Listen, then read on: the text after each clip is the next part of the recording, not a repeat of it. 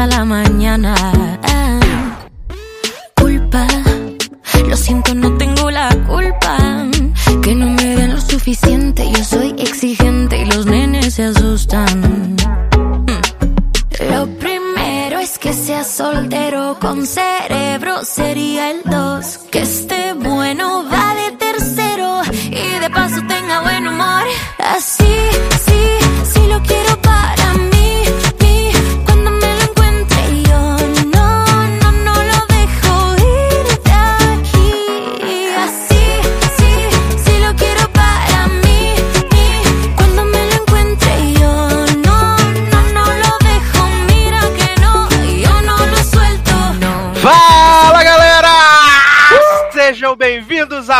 Mais uma edição do Logado Cast. Eu sou Edu Sasser e no programa de hoje nós vamos falar sobre coisas maravilhosas, vamos falar sobre o desfecho de casamento às cegas, vamos falar também de Hunters, I'm Not Okay With This e muitas outras coisas. E para falar sobre coisas incríveis, maravilhosas, sensacionais, ultra, mega blasters incríveis, tô animado que eu vou sair de férias, porra! Estamos aqui com Darlan Gineiro. E aí, gente? Chegamos aí, né, finalmente pra fazer né, o fechamento dessa, dessa melhor de dois podcasts aí sobre casamento, casamento, casamento às cegas, que é Love is. Tô muito animado, principalmente depois dessa reunião. Teve muita, muito barraco, muita lavação de roupa suja, então vai ter muito assunto aqui hoje. Amor. E ele, né, Oliveira? Oi, gente. Hoje a gente vai falar de coisa boa, de coisa nem tão boa, vai falar disso, daquilo e vai ser bem legal ou não. Imitando o Leandro aí, chefe, me senti falta. Socorro, amor. Maravilhoso, gente. E por último, mas não menos importante, ele, Massano. Bom, bo- bom, ia falar bom dia, gente, eu tô louca. Boa noite, alienados pelo BBB. Vamos para lugares incríveis hoje nesse podcast. Não. Ah. Eu amo essa autoestima de Zanon. não, é Maravilhoso. só fake news, porque não existe mesmo, né? Mas tudo bem. Vamos descobrir que Zanon que mandou o caso do Sed, Bull. Tan. Tã. Mas estamos aqui reunidos, né, nesse momento mágico. Eu quero dar ah, recados da paróquia antes, né, pra gente, antes da gente começar a pauta. Quero dar dois recadinhos assim, super básicos, super tranquilos. O primeiro é o mais importante de todos. Se você chegou a esse podcast aqui porque o seu Spotify não atualizou com um episódio novo, nós estamos com um feed novo do Spotify. O link está aqui na postagem. A gente precisa que você assine esse novo link, porque senão você não vai receber os episódios novos do Logado Cast a partir de agora. Então é muito É. importante que você entre lá no seu Spotify, procure por logado e aí assine o novo feed para você poder receber os novos episódios. Todas as outras plataformas continuam normal: iTunes, Podcast Addicted, Castbox, tudo continua igual. Somente no Spotify que a gente precisa que você troque o seu feed, você assine o novo feed do Logado Cast, tá bom? Segundo recadinho é que a partir de semana que vem eu e o Leandro seremos de férias, não acredito. Mas o que, que acontece? O que, que muda? Olha, Porra nenhuma. Não Eu muda e nada. Zanon trabalhando sozinhos pra esse site. O que, que acontece? Não muda nada porque preparamos programas especiais, maravilhosos, incríveis. Vocês não perdem pra esperar, tá? Então todo domingo vai sair um podcast novo no seu feed. Coisas incríveis, coisas maravilhosas. E em abril a gente volta pra falar, né? De novidades, que já talvez já não serão mais tão novidades assim, tá bom? Então é isso, recados da paróquia, muito importante, né? Vamos ter aí três programinhas especiais, sem as quentes, mas tão legais quanto. E assine o novo feed do Logadinho no Spotify, que é muito importante, tá bom?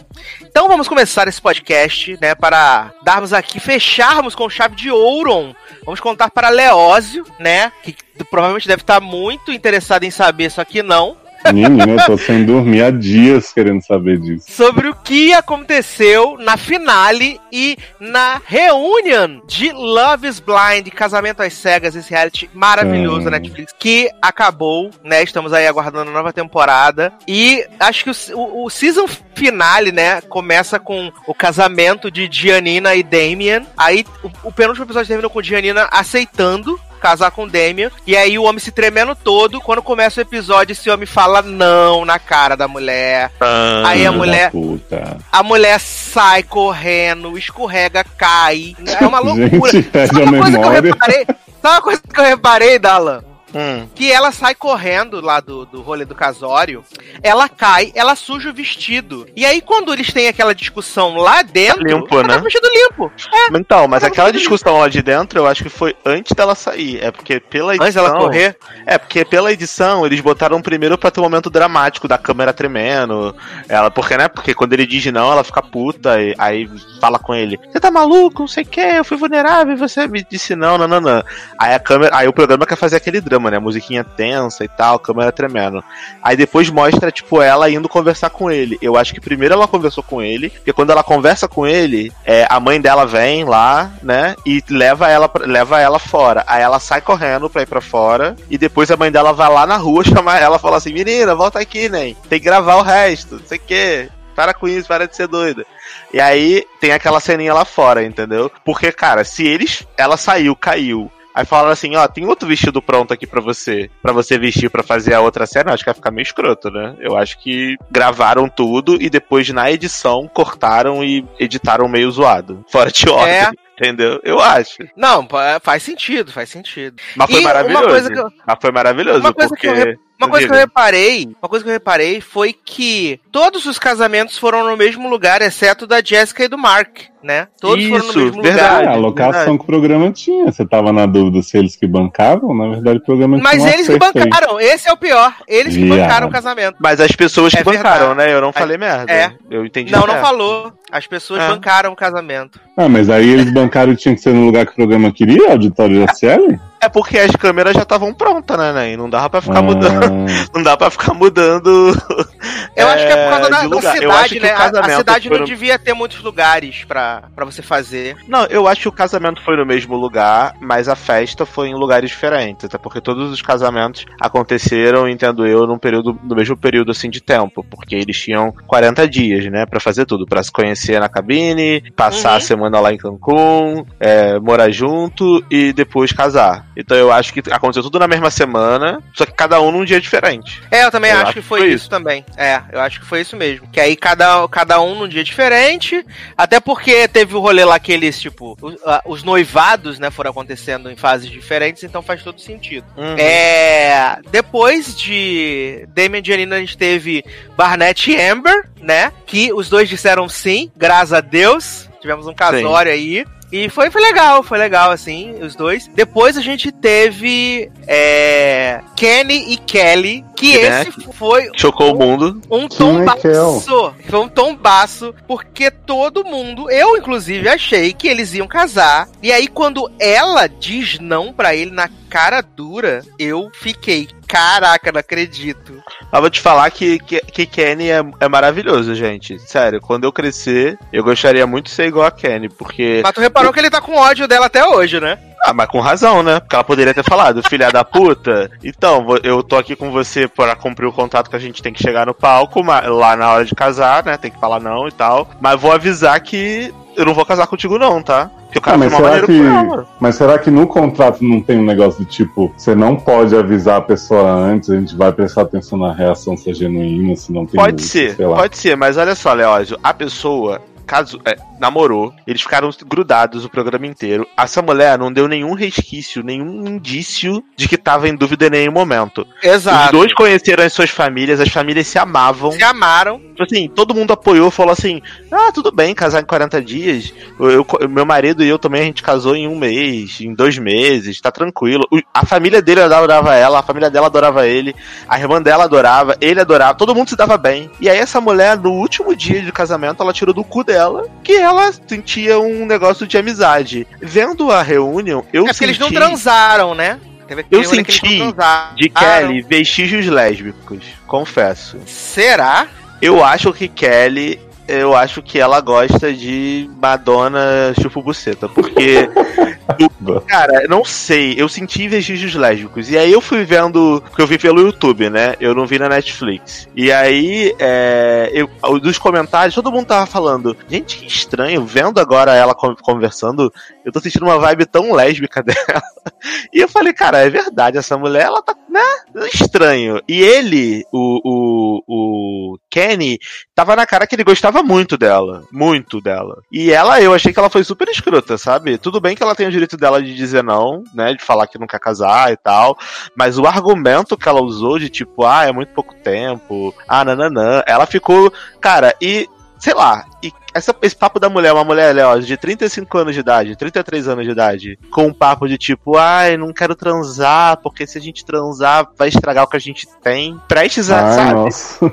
É muito, muito estranho. Se ela fosse uma menina de 20 anos de idade, 21 anos de idade, eu até entenderia. Ela poderia estar confusa e tal. Mas essa mulher tem 30 e pouco. Ela é casada daqui a dois dias. Ela vira pro cara e fala assim: Ah, então, não vou casar não, porque eu tenho medo que se a gente transar vai estragar o que a gente tem. Sei lá, eu acho bem Pô, estranho. já devia estar com nojinho dele, né? Eu acho. Eu acho que ela, inclusive, tinha nojo de piroca. E- inclusive, eu acho. E aí, é, posso estar sendo muito injusto. Por favor, gente, coloca nos comentários o que vocês acham. Posso estar sendo escroto pra caralho de falar isso. Mas eu acho que ela. Real, não gostava dele, que ela entrou ali achando que não ia dar em nada, depois ficou sem graça de. O cara pediu ela em casamento, ela ficou sem graça de dizer não lá na hora que, que não pode, né? Pela curiosidade e tal. E aí ela forçou uma barra até o final, com medo de dizer não e, e, sabe, falar, não, não tô afim. E aí chegou no final, e pô, e o cara, ela disse não, o cara, porra, chegou pro pessoal lá no pau, ele acabou de ser largado no altar, ele falou, gente, tá tudo bem e tal, não era pra ser, tranquilo. Tanto que a mãe dela virou e falou assim, nossa, eu amo esse cara. Esse Tipo, cara é maravilhoso, é. Tipo, ele é maravilhoso, porque ele, ele foi muito gente boa. E aí Sim. depois, obviamente, ele ficou puto, né, com a câmera, e falou assim, pô, para de gravar essa porra aí, não sei o quê. Não é o momento de ficar gravando. difícil aqui. Aí o Porra, cara perguntando, atualizando. mas você vai perdoar ela? Não sei o que. Ele, eu não quero falar sobre isso. Para de, para de gravar. Não sei o que.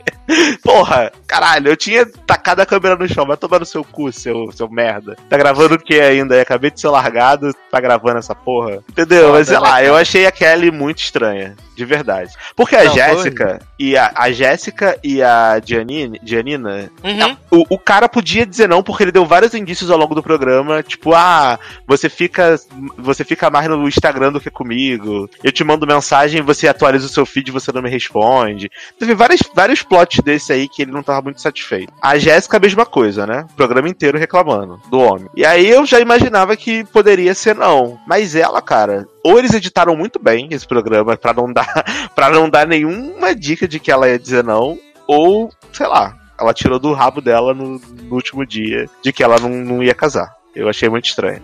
Não, até fiquei sem, sem ar.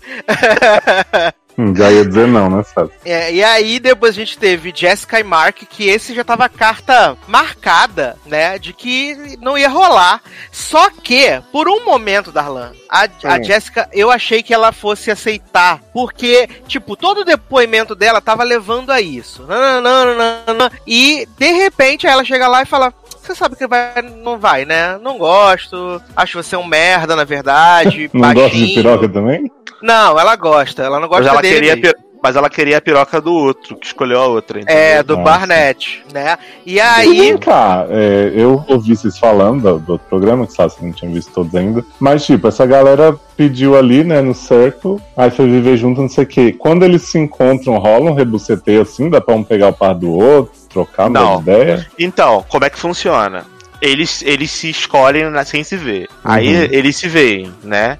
E aí quando eles se veem, eles já estão noivos. Porque eles pedem noivado antes de, de se verem. Aí, quando eles estão noivos, eles vão passar, tipo, uma pré-lua de mel, assim, de uma semana no México, em Cancún. Uhum. Só que todo mundo acha, quando, quando tá vendo o episódio, que tá, eles estão em lugares diferentes. Aí o twist é que todos eles estão no mesmo resort Entendi. Ju- É juntos. tipo The Witcher, várias timelines. Exato. E aí. Não, na verdade é a mesma timeline. Só que assim, Eu a gente, não, a gente não. É, eu sei. A gente não sabe que eles estão no mesmo hotel. E aí, Uhum. quando eles estão no mesmo hotel, começam os dramas. Porque um que tá noivo da outra pediu. Tava flertando com a outra também, entendeu? Então todo mundo se vê, aí vê quem é a pessoa que recusou a outra, que não Ah, sei o quê. Aí dá uma mini tretinha ali. E essa Jéssica que disse não pro Mark, que a gente tá falando que ela é uma escrota filha da puta, ela foi recusada pelo Barnett, que escolheu casar com a Amber. Isso. E aí, esse cara, ele era tipo assim, o garanhãozão. Tinha umas quatro meninas afim dele. E aí ele tinha falado pra essa Jéssica no dia anterior que ela era a preferida dele e que ele queria casar com ela. E aí a Jéssica foi e meio que recusou esse cara, o Mark, coitado, que não tem também autoestima. Deve ter sido ele que mandou o caso do Sed aí pra gente. Nossa, ele tem, comentar. ele tem Ele tem zero. autoestima, é um imbecil, coitado. E aí, é, chegou no dia seguinte, a Jéssica achando que o cara pedia ele casamento, ele falou assim: Então, nem mudei de ideia, quero você mais não. E aí ela ficou desesperada. é, e aí ela ficou desesperada, correu pro outro e falou assim: Ai, pensei melhor e tal, te amo muito, um ET, quero casar com você. Aí o outro, como não tem autoestima, falou assim: Ai, nossa, que lindo, não saí solteiro. Foi, ela aceitou Vamos porque ela foi casar junto. rejeitada, sabe? Ou aceitou- seja, fala aí, Sassi, desculpa. Não, ela que ela, ela aceitou casar com o Mark só porque ela foi rejeitada pelo Barnett. E o cara achou isso maravilhoso. Só que aí essa mulher pisa nesse homem todos os episódios da temporada. Aí quando tem esse rolê que o Darlan falou que eles se encontram lá no resort, né? Aí ela fica toda ha, ha, ha, rindo pro Barnett, pegando no braço dele, não sei o quê. E aí depois, o que, que eles ainda fazem, Leózio? Eles colocam os, os seis casais pra morar no mesmo prédio, no Melrose Place. Adoro. Todos pra morar no mesmo prédio. E aí tem um dia que tem o aniversário do. Eu não Do lembro se é Barnett. Do Barnett. É, do aniversário do Barnett. Aí essa mulher toma uns Beer Night, aí fica lá. Ai, não, porque eu me senti, eu senti atração por você, nananã. E na despedida de solteira, ela toma uns goró e vai lá falar com a Amber. Não, porque eu nunca dei em cima dele. Porque eu nunca quis ficar com ele. Se ele escolheu você, é porque você era melhor pra ele. Nossa, asquerosa. Enquanto isso, ela pisando o homem o tempo inteiro, dando vinho pro cachorro na taça, depois dando pro homem beber. Nossa, que, nojo, que, que nojo. Eu odeio. Leózio, você tinha que ver esse reality show. Você ia amar, sem sacanagem. Gente, Você ia amar esse reality show. Inclusive dá tempo ainda. Vai dá ver que é muito bom. cachorro. Mas É eu fiquei bom, real. confuso, eu perguntei da dinâmica, porque assim, eu, eu entendi o Sassi falar que teve um casal que só pediu um casamento no penúltimo episódio. Então esses Não. ainda estavam na tela? Não, não. Não, não, não. Os cinco primeiros episódios são da, das conversinhas nos pods. Cinco primeiros, não, Uhum. os, os três primeiros. Os três primeiros episódios. É porque no primeiro já tinha uns três casamentos, né? É, porque no, no primeiro episódio, logo, tem o, o Cameron e a Lauren, ele pede ela. Eles. Ah, vou tentar explicar. Ah, os três primeiros episódios é esse namoro às cegas, né? Que todos, todos os homens conversam com todas as mulheres. Tinham Uhum. 10 homens e 10 mulheres. E aí, quando você se sentisse que você tem a conexão com a pessoa, você podia propor ela em casamento, né? O, o primeiro que pediu foi o Cameron, que pediu a Lauren em quatro dias em casamento. E os Que é últimos. aquele que pede, tipo, deitado, foda-se, você que decide. Não, Não, eles, eles não. é mais lindo, eles são muito cristais, eles são maravilhosos. Ah. Tanto que os cristais estão casados até hoje. Até hoje, Amor. gente, adotaram um cachorro, oh, que maravilhoso. Sigo, sigo, sigo os dois no Instagram, sou fã. E esse reality foi, foi gravado faz tempo, né? Eu vi um dia 2018. desses, as pessoas comentando. Novembro de 2018. 2018. Olha aí. E aí, o que acontece? Tinha esse rolê dos, dos pods, e essa fase dos pods, na vida real, duraria até 10 dias. Depois desses 10 dias, eles foram pro resort no México. Eles ficaram lá, acho que foi 4 ou 5 dias no resort. Uhum. E depois teve esse período onde eles ficaram morando juntos num apartamento feito pela produção. Que aí era no um rolê... Melrose Place, isso. no Melrose Place, que era pra eles conhecerem as famílias, eles saberem como é que era se relacionar pessoalmente e tal, Uhum. nananã. Tem Porque o o casa- entrando numa fria, né? Sim, porque o que acontece? O, desde o do começo do programa até o casamento iam ser 38 dias. Uhum. Iam ser 38 dias do começo do, do primeiro dia da, da audição às cegas até o altar seriam 38 dias. Tudo acontece nesse espaço de tempo, entendeu? E aí é isso. E aí é, tem o último casal, né? Cameron e Lauren, que cristais. A Lauren é, tem, pensou assim: ai, não sei se vou casar com ele e tal. Mas aí, gente, esse homem lê os votos, chora pra ela. Ela também chora pra ele. Ai, perfeitos que eles são, gente. Tá se chipando muito. Eu chipei eles desde a primeira, do primeiro dia. No primeiro dia, quando eu vi eles conversando, eu falei, gente, eles são muito fofos. Aí quando ele pediu ele em casa, ela em casamento, no episódio 1 ainda, pediu ela em casamento no episódio 1, é, é, é o único casal que você viu, Léo, pedir em casamento. É esse, o, o Ruivo e a Negra, o Caralho, Cameron e a Lauren. Esse homem, ele de cara dá pra ver que ele não tava nem um pouco interessado. Ele vai de pijama, sabe? Nem se arruma pro encontro, tá bom que é as cegas. E aí ele fica lá deitado e fala assim: Ah, decide aí, porra. Eu não vou falar, não. Você que tem que falar. Aí eu fiquei assim, gente. E o homem, tipo, dormindo, sabe? Olha, foi muito respeitoso. Por isso que o pai dela dá aí- uma dura nele. E aí eles são muito cristais o tempo inteiro, eles são maravilhosos e eles se casam. E aí, né, agora a gente teve essa reunion que foi gravada esse ano, basicamente um ano e pouquinho Adoro, depois gravado ao vivo. Uhum. do final do programa, onde eles reuniram os casais e trouxeram de volta o a Diamond e, e o Carlton. É, que porque a, gente não pode, esquecer- porque a gente não pode esquecer que a Diamond e o Carlton, eles também foram. Foram o Carlton pediu ela em casamento, foram pra Cancún. Só que aí no meio do programa, Leoz ouviu o lugar, É o bissexual, o, lugar do surtou, cast, né? ele surtou, né? E, e achou que a mulher tinha que. Assim, ele mentiu pra mulher na parada, aí a mulher ficou chocada. Aí no dia seguinte a mulher foi toda compreensiva, sabe? Falar assim, não, vamos Uhum. conversar e tal. Ela foi super de boa real, sabe? E aí o homem começou a destratar ela, chamar ela de, de bitch, de não sei o quê. Aí ela falou assim, ah, vai tomar no seu cu também então, seu merda, não sei o quê. Vai, ser, vai chupar falou que ela usava peruca.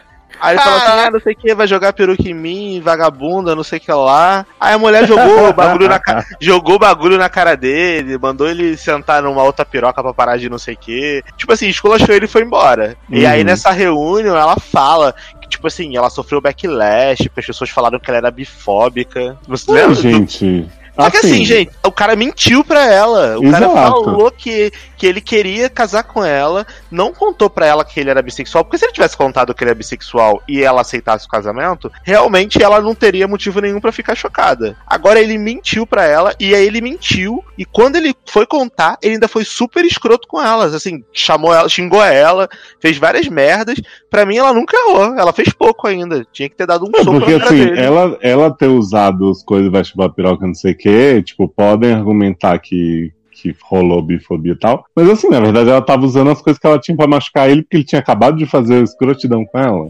Exatamente, gente. As pessoas têm que ter noção. E aí, é, o pior de tudo é que ela, é, ela é uma pessoa assim que parece ser super gente boa, sabe? E aí eu fiquei morrendo de pena dela nessa reunião, porque ela contou que as pessoas xingavam ela na rede social. Depois do programa foi no ar, as pessoas. Não, depois não, né? Porque vocês gravaram depois. Mas eu não entendi muito bem também quando é que foi gravado esse programa da reunião, porque ela falou. Foi agora, no começo do ano. Então já tinha saído do programa. Já, já. Foi agora no Entendi. começo do ano. Eles... Porque ela falou que as pessoas xingavam ela na rede social, chamavam ela de homofóbica, de bifóbica. É porque foi Não, não, depois não, que o programa foi ao ar que eles gravaram, entendeu? Só que assim, se alguém ali não tinha culpa, era ela, porque na minha opinião, quem errou foi ele, ele foi super escroto com ela. Ele já chega pra contar pra ela completamente diferente do que ele era na cabine. Tipo assim, mega, tipo assim, ah, senta aí, vagabunda, tem que te contar um negócio aí. É nesse nível assim, sabe? Que ele chega pra falar pra ela. Eu achei super ofensivo e super ridículo ele fazer isso com a mulher. E aí depois a mulher ainda sai como a errada da situação. Ah, vai se fuder, né, gente? Pelo amor de Deus. Eu, gente, eu sou a aí pessoa conta- que vejo reality show e fico puto e tomo partido. Eu sei que é tudo armado, provavelmente, mas eu fico puto e tomo partido. Então, é isso. Entendo. E aí, agora o que, que eles fizeram? Eles fizeram essa reunion, né? Que eles gravaram depois que o programa foi ao ar, né? Depois que o programa foi ao ar, eles fizeram, inclusive, Diamond e Carlton, né? Pra conversar sobre o reality. E assim, foi uma reunião do jeito que a gente espera, porque a Vanessa Lachey, o Nick Lachey nem tanto, mas a Vanessa Lachey, ela deu as alfinetadas no ponto certo, né? E aí ela, per- ela pergunta pra Amber se a Amber ficou incomodada de saber que a Jéssica tava dando mole pro marido dela o tempo inteiro. E a Amber dá um passa fora na Jéssica. Faltou chamar só ela de biscate. Não, ela chama de biscate, Ela verdade. chamou de biscate. Ela, chamou, de vagabundo. biscate. Ela chamou. E a Jéssica fica com uma cara de cu, que é uma das coisas mais maravilhosas que eu já vi esse ano. Ela fala assim, amiga, amiga, como você abaixa? tipo assim, você tava, você tava no quarto comigo, sabendo tudo que, que tava acontecendo, e você vinha querer plantar dúvida na minha cabeça porque você tava atrás do meu, do meu noivo. Sendo que você tava Meu noiva do, do meu amigo. Nossa, você é o pior. Tipo assim, você é o pior tipo de pessoa. Eu espero que você veja isso e você se envergonhe todo dia. Tipo assim, a mulher acabou com a outra. E a Jéssica com a cabeça baixa. Você vê que a Jéssica tava claramente obrigada ali. Que ela provavelmente devia ter um contrato, alguma coisa. Porque ela tava assim, tipo, ah, eu não quero rever. Eu não quero não sei o quê. Eu não quero. Sabe? Ela tava respondendo, tipo, puta que pariu, o que que eu tô fazendo aqui, sabe? Porque ela tava sendo só escorraçada. E o próprio Barnett também tava com cara de que não tava com nenhuma vontade de estar ali. Não, ele não ele tava. tava. Ele tava tipo, ai, gente, sério, sem tempo, irmão. Muito bom. Aliás, gente, Amber belíssima que ela tá. Ela Sim, tá né? belíssima. Tá Eu, belíssima. a, a Amber, eu acho que ela é uma, uma que me surpreendeu muito, porque essa mulher, ela tá no- durante o programa, né, Léo? Que quando eles, como eles vão casar, né? Eles vão casar, casar real. E aí ela chega pro cara e fala assim: Ah, então eu tô com cheio de dívida de jogo. eu, gasto, eu gasto vários dinheiro comprando maquiagem. É, eu, eu tô endividada com cartão, porque eu compro muita maquiagem, não sei o quê. eu não Viado, tenho eu casa. amei demais esse plot. É, eu não tenho casa própria. A- a- a- como é que é? Eu ainda tô pagando as dívidas da faculdade que eu não completei. Tipo assim, toda fodida. E Mas- o homem. E o homem, que, que, que, que, que, que, que, que, que. Sabe o que é impressionante desse plot pra mim, Darlan? Que, tipo, isso eu pensei desde o início do reality, que, tipo, eles falam assim, ah, que nosso experimento social vai desafiar se a, se a barreira física é um impedimento para as pessoas. Mas, assim, primeiro, todo mundo ali é bonito, né? É uma coisa que a gente já, tipo, ninguém chegou ali, tipo, meu Deus, a pessoa mais horrível do mundo. E, tipo, essa experiência que eles têm no resort, no Melrose e não sei o quê, não se compara ao que uma pessoa vai ter mesmo morando na casa da outra, vendo a família da outra direto, sabe? Então, tipo, é, esse plot que ela revela que é fodida de grana, não sei o que, dívida de jogo, é, tipo, uma das coisas que por acaso saiu no programa e que essas pessoas com certeza têm escondida pra depois. Uhum. Uhum. É, e, e também a maioria das pessoas que estão ali tem dinheiro, porque, por exemplo, o Cameron, a Lauren, ela, é- ela não tinha dinheiro. Ela morava lá no apartamentozinho dela pequenininho, mas o Cameron claramente tem dinheiro. O cara é tipo assim. Sim, a casa dele de três andares. lá, tem uma casa de três andares. Tu vê que o, o cara gasta dinheiro pra caramba. A Gian- Gianina tem dinheiro. O maluco, o, o Boquinha lá. A que- Amber morava na portelinha. é, o Moquinha lá tem dinheiro. As únicas fudidas, fudidas mesmo, eu acho que era a Amber e a, e a Lauren. O resto, todo mundo tinha dinheiro naquele programa. Então, não- eles não estavam realmente, tipo assim, testando que o amor é cego. No final das contas, todo mundo ali tinha mais ou menos uma condição parecida, entendeu? A única diferença é que eles não se conheciam. A Amber morava na favelinha lá no subu, no, no, no gueto dos Estados Unidos. E aí, quando ela conhece o Barnett e tal, bababá, ele, pelo visto, tinha uma vida boa, até porque ele é engenheiro, plá plá plá. Mas eu achei assim que foi sincero dela, porque eu, eu- uma coisa que eu gostei da Amber ao longo do programa é que ela sempre ela não tinha filtro nenhum. Então o que ela falava era realmente o que ela pensava. Então era muito engraçado. Ficou todo mundo tava tentando fingir que tava tudo bem, ela tava ficando bêbada, putaça, xingando os outros, fazendo e acontecendo.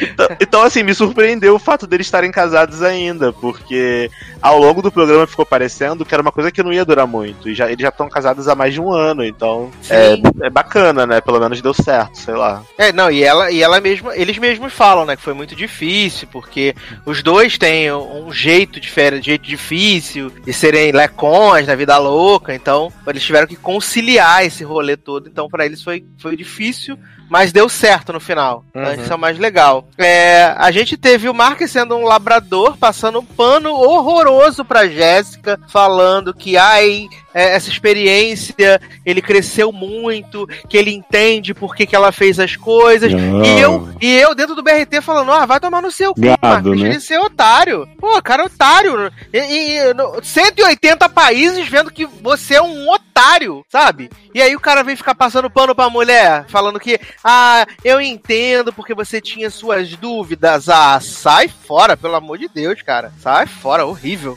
Podre. Podre. É, a gente teve um momento teatrinho, né? Que eles chamaram o Calton e a Diamond. E aí o Calton chorando as lágrimas de, coco- de crocodilo, falando: Ai, porque as pessoas não aceitam os bissexuais. Ai, porque eu sou muito incompreendido. Eu vim aqui pra achar o amor e não consegui. Eu fui muito agredido na internet. Cara, É. eu acho que esse homem foi pra esse programa com esse objetivo, de em algum momento eu vou causar falando que eu sou bi, e mesmo se as pessoas estiverem de boa, eu vou fazer um escândalo até parecer Mas que é eu isso. fui maltratado por ser bi. entendeu? Foi isso mesmo. Mas é bem isso mesmo. Sabe o que eu, sabe o que eu acho? Eu acho que, que.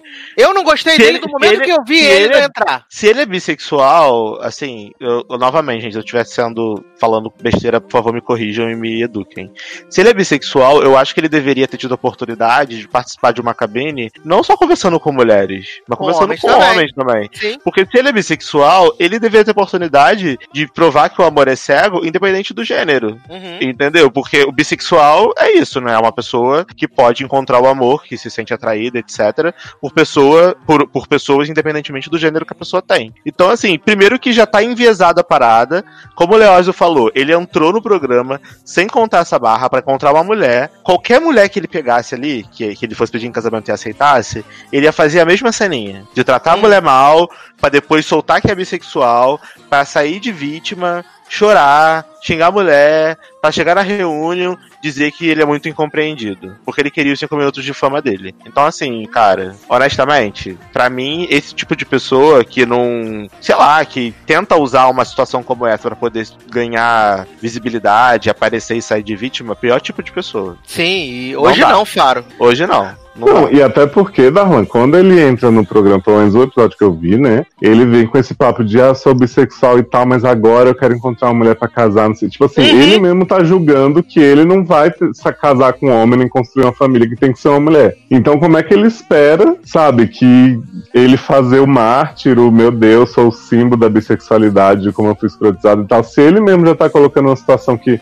Ah, eu gosto, tive meu passado, mas pra eu fazer a vidinha que eu quero é com mulher, sabe? Exatamente. É, é bem isso mesmo. Ele mesmo tá perpetuando o preconceito contra bissexuais. Exato, ele quer dizer assim, não, eu quero que saibam que eu sou bi, mas que a partir do momento que eu decidi aqui é só com mulher e, e, tipo, é o único futuro que eu vejo pra mim, sabe? Não, e sabe o que é pior? Que, tipo, eles mostram essa cena lá, dele chamando ela de piranha, do, do- de, de puta pra baixo. E, cara, em nenhum momento ele pede desculpa daquilo. Não pede. Ele E não pede é desculpa pior? pra ela. E sabe o que é pior? Porque eu sigo, eu tô seguindo as pessoas que valem a pena no Instagram, né? Uhum. E aí, eu vendo no Instagram nos comentários da, da dela, depois que eles gravaram a reunião, esse homem foi, fez esse cenão todo aí chorando, pedindo desculpa dando anel.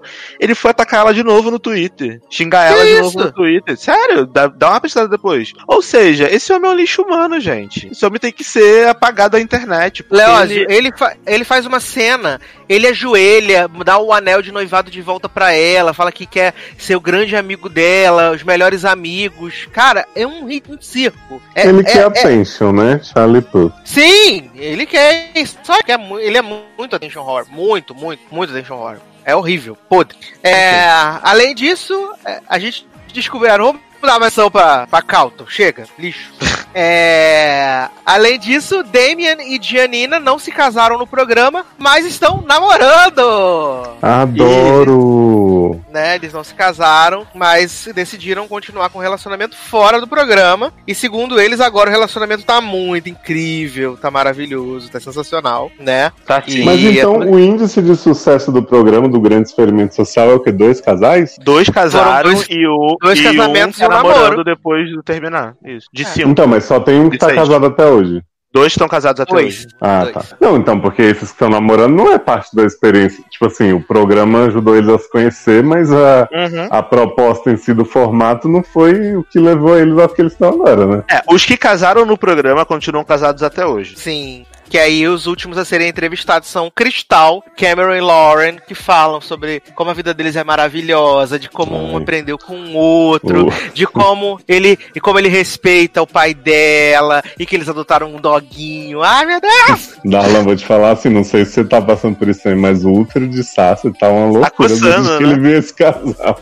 Tá coçando, né? Tá. Não, mas vou, te, mas vou te falar, esse casal é um casal muito bom, porque eles são muito carismáticos eles não forçam Sim. a barra. Exato. Assim, quando, ele- quando eles têm treta, tipo, por exemplo, a primeira treta deles, que ela vai eles vão morar junto, ela fala assim, olha só, não encosta na minha escova de dente não, porque a gente tem que ter limite. Você pode usar as paradas, mas escovar o dente com a minha escova de dente eu vou ficar puta. Então, assim, eu acho que eles mandam a real da parada, que é uma coisa que qualquer casal faria. Você vê Uhum. que eles não estão forçando uma barra ali porque tá filmando Netflix, tanto. Apesar da Lauren no finalzinho criar um draminha de, ah, não sei se vou casar, não sei, porque é muito pouco tempo, nananã. Mas no geral, eles são- muito, assim, eu, pelo menos, eu vejo, ou eles são muito bons atores, o que pode ser também, né? ou eles eles passam uma verdade muito grande. E aí, como esse programa fez, inexplicavelmente fez muito sucesso no mundo inteiro, né? Nos Estados Unidos e no resto do mundo, inexplicavelmente, cara, toda hora eu abro aqui Twitter, alguma coisa, eles estão dando entrevista num programa, e são sempre os dois, então assim, eles viraram realmente os favoritos da, dos Estados Unidos. Porque Então, eles são os bebês, eles são maravilhosos.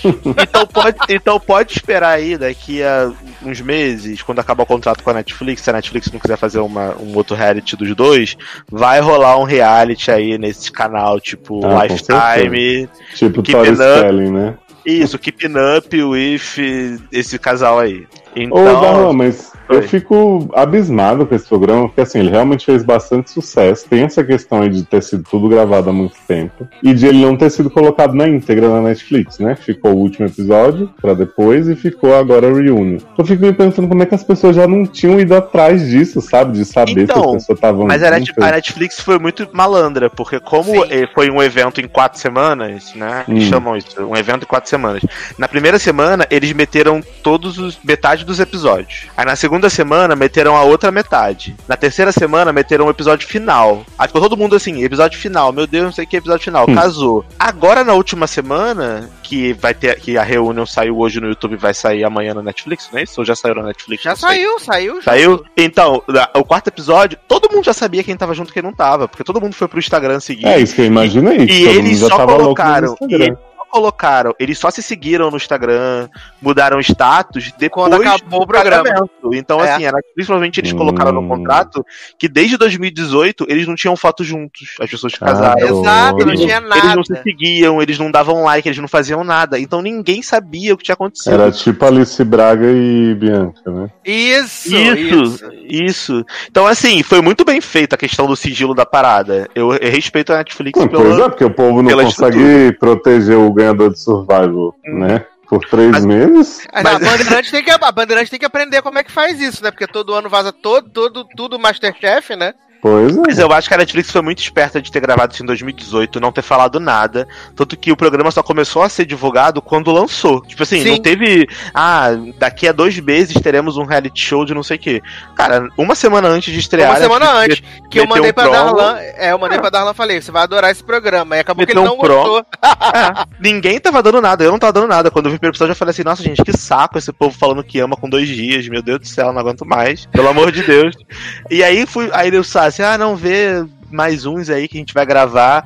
Aí comecei a ver, vi tudo num dia. Aí fiquei reclamando que não tinha um episódio final. ah, não. Fiquei reclamando, caralho, Netflix, tá tomando cu, cadê o episódio final? E aí viciei. E já quero a segunda temporada. Só que assim, a segunda temporada eu acho que já vai ser mais complicado. Ah, todo sim, mundo já já vai sabe tá como funciona. Entendeu? É. Então no primeiro, primeiro programa que sair, todo mundo vai ficar já caçar Instagram, caçar tudo pra saber se a pessoa casar não. Caçar parente, enfim. Caçar O tudo. Fenômeno, o fenômeno Instant Hotel reproduzido com sucesso Sim. agora. É, não, talvez a segunda eles tenham que fazer realmente de, tipo, gravar um mês depois e botar no ar tudo, né? É, sem lançar separado, isso. Exato. Vai ter que ser tudo junto.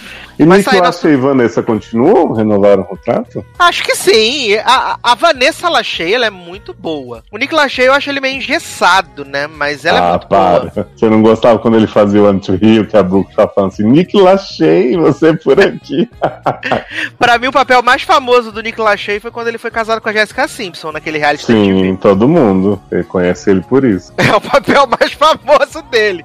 Mas a. Vanessa Lachey é muito boa. Ela é muito boa, ela é muito carismática. Eu gosto dela. Gente, gente, pop- eu não tô acreditando que esse é o final do Karev no Grey's Anatomy.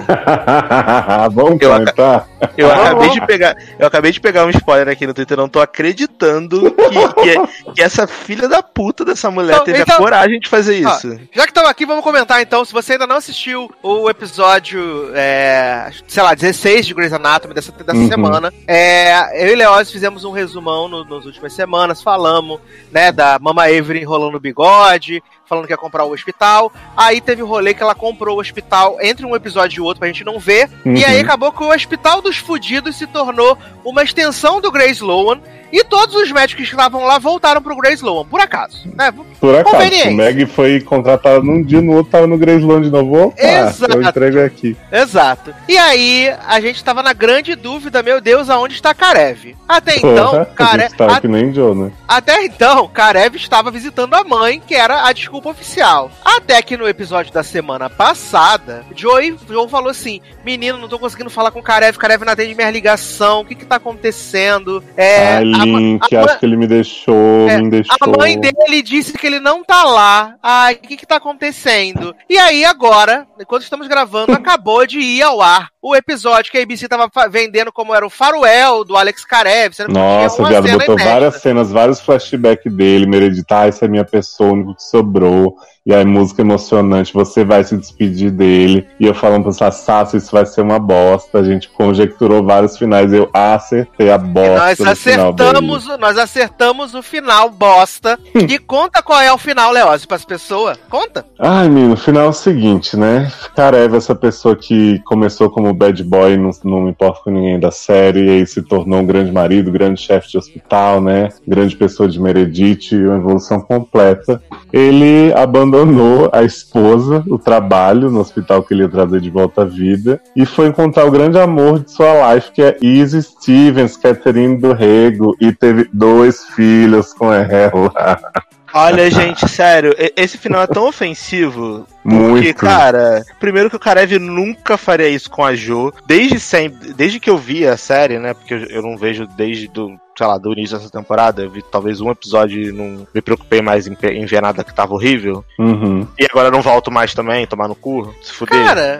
Assim, cara, Não, cara, arco esse Ele, da homem, Jo, né, ele nunca É. isso com a Jo. Ele sempre falou que amava a Jo, que a Jo era parecida com ele, que a Jo não sei o que, que a Jo Que era a amor da vida tava dele. de boa, feliz que a Izzy tava de dela, que ele não ia boa. mexer com isso. Exato, pra que, que você vai mexer Não. no vespeiro da Izzy que Darlan, ninguém nem Darlan, liga e lembra esse mais, meu homem, Deus do esse céu. homem passou a metade, a segunda metade da temporada passada e o começo dessa temporada lutando desesperadamente pra recuperar a Joe que tava no rolê da depressão, porque ela descobriu que ela era fruto de um estupro. Esse homem falou: "Eu vou te ajudar, vou ficar com você pra sempre. É, nós estamos junto". Levou ela lá na ala psiquiátrica, mesmo quando ela afastou ele, ele ficou indo atrás dela. Aí esse homem saiu do Grey Sloan, tava fazendo um trabalho, um puto trabalho no hospital, tava super empenhado em resolver as coisas, foi lá no julgamento de Meredith, de, de, de- defendeu Meredith, aí de repente ele tirou do cu que ele uh, precisava encontrar o grande amor da vida dele e existir do nada. Caralho, não, e, faz e o sentido. pior, gente, que é assim, fora tudo isso que já é muito grave, o arco da Joe era todo sobre ela dizer, pô, eu tô doente, eu, eu sinto que você vai me deixar, sinto que você é abandonada.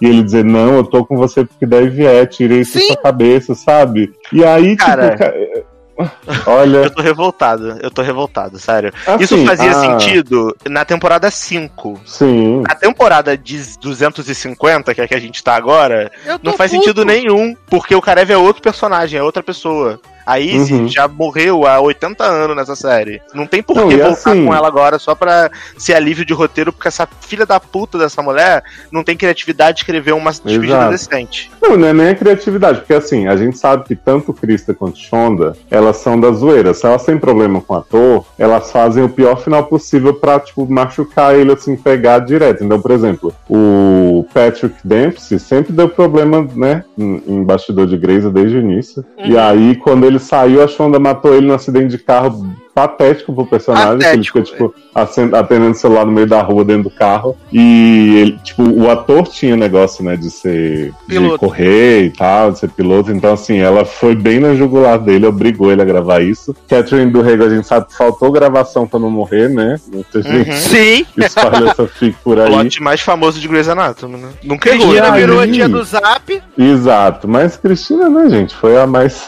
tipo assim, saiu na, antes de ser humilhada, pelo menos, como ela em pessoa. E aí eu acho que o. Como que é o nome, gente? Karev? Justin Chambers. Chambers. Chambers, isso. E- Eu acho sinceramente, tá? Minha teoria. Esse homem falou assim: gente, vou ali rapidinho resolver uns problemas. Fez que nem o Karev, né? Vou ali ajudar minha mãe. Tanto que no antes da pausa eles falam que Karev foi lá ajudar a mãe, não sei o que, beleza. Depois eu acho que ele ficou metendo atestado, sabe? Tipo, tô gripado, conjuntivite, não sei o que. É porque foi muito esquisito esse rolê, né, Léo? Foi muito esquisito. Muito. Porque a série entrou em pausa e tecnicamente ele tava no elenco porque foi o penúltimo episódio foi o do o 350, que foi o julgamento da Meredita. Aí Uhum. teve o episódio seguinte, pausa de final de ano, e aí de repente ele disse assim: Justin Temer saiu do elenco. Oi? Exato. É, mas já saiu, já acabou. É, já acabou. Porque assim, quando foi anunciado, a série tava pra voltar. Então o que, que eu, eu comentei muito com o Sasha isso, Darlan? Pra, tipo, terem anunciado agora, é porque já gravaram um monte de episódios sem ele e provavelmente estavam tentando, tipo, renovar o deal. Não sei se ele pagou multa, né? Porque sai no meio da temporada, você tem contrato até o fim, pelo menos. Exato. Então, assim, eu acho que eles estavam pensando assim, não vamos pôr na série nada definitivo sobre ele, porque a gente tá tentando ainda.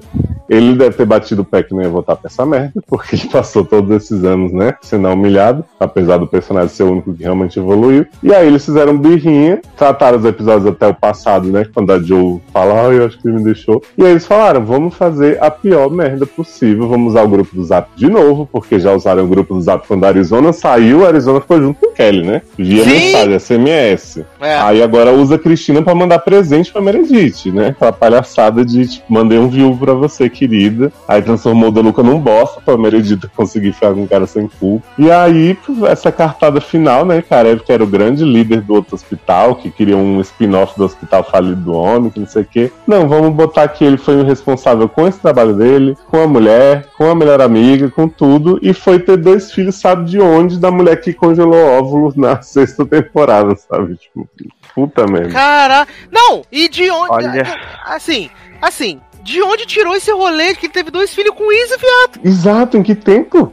E que tempo que ele Passou fez o tempo, isso? pelo menos, gente, pelo amor de Deus. Porque pra ele ter dois Uhum. filhos com a Izzy, ou ele tava chifrando a, a, a Jo há um tempo com a Izzy por, por carta também, né? a Amélia tá aí grávida há dois anos ainda, viado. E ele já teve dois filhos grandes, já tá tipo Superman, entendeu? Cris das Infinitas Terras. É, não, porque ele se teve dois filhos com a Izzy nesse, né, só nesse episódio, então Zola já tá residente no hospital, né? Meredith já morreu, porque é só o que justifica. Tô aguardando esse- na finale os filhos de Carevis serem novos infernos, né? Vem aí, Caralho. com o Zola, né? Que tá- tem a mesma idade, Sim. inclusive.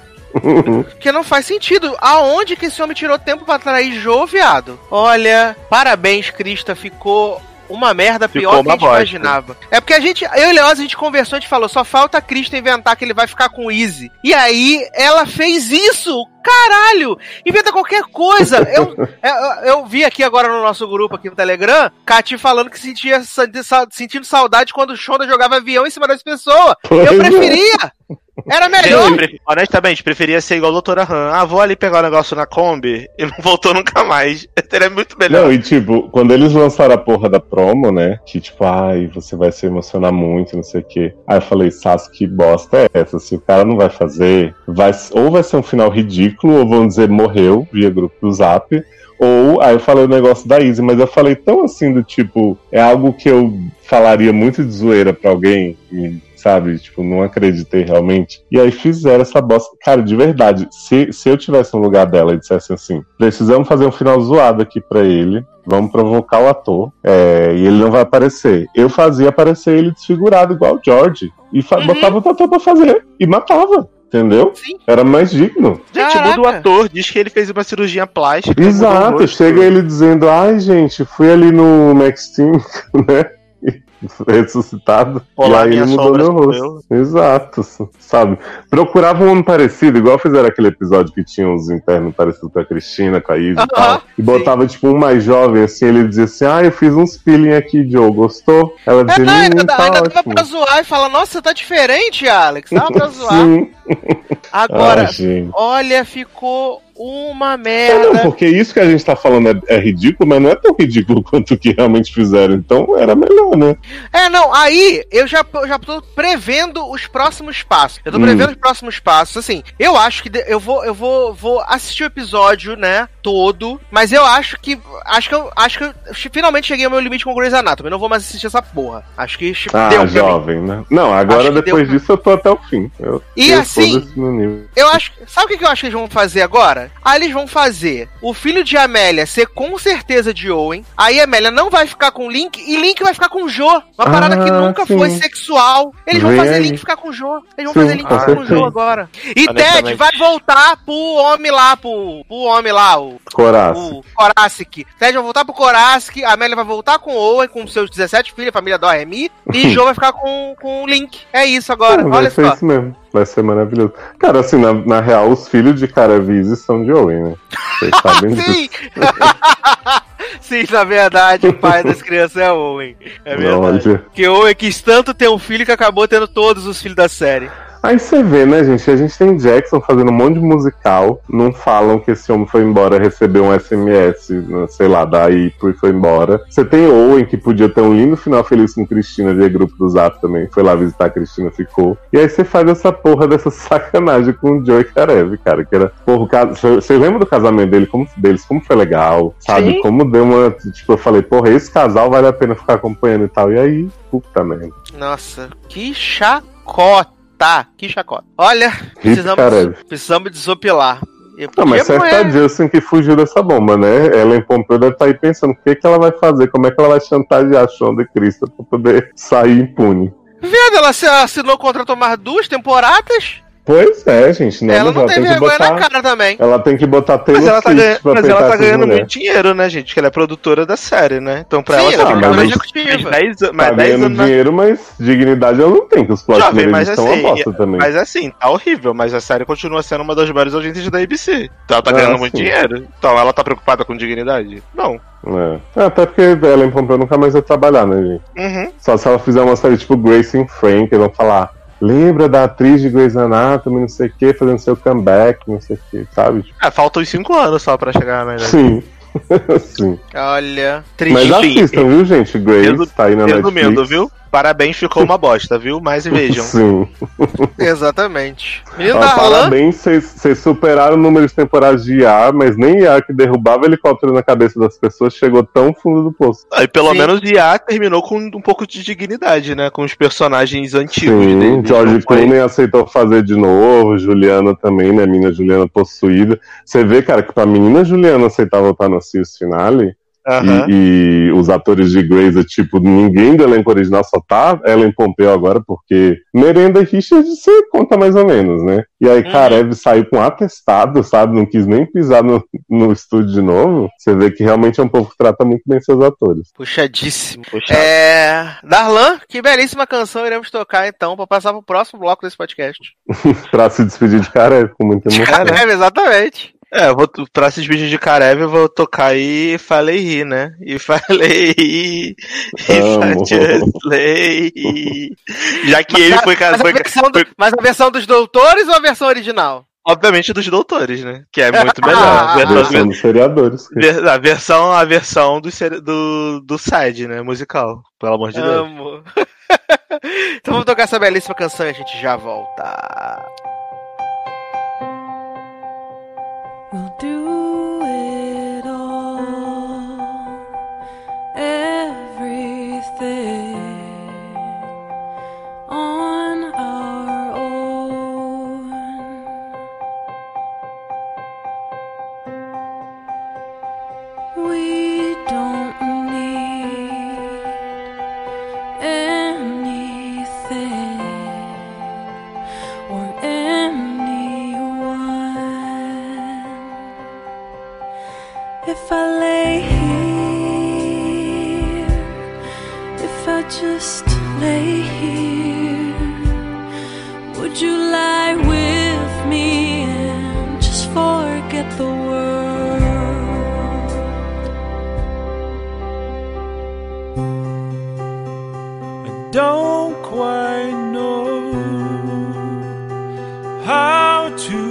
say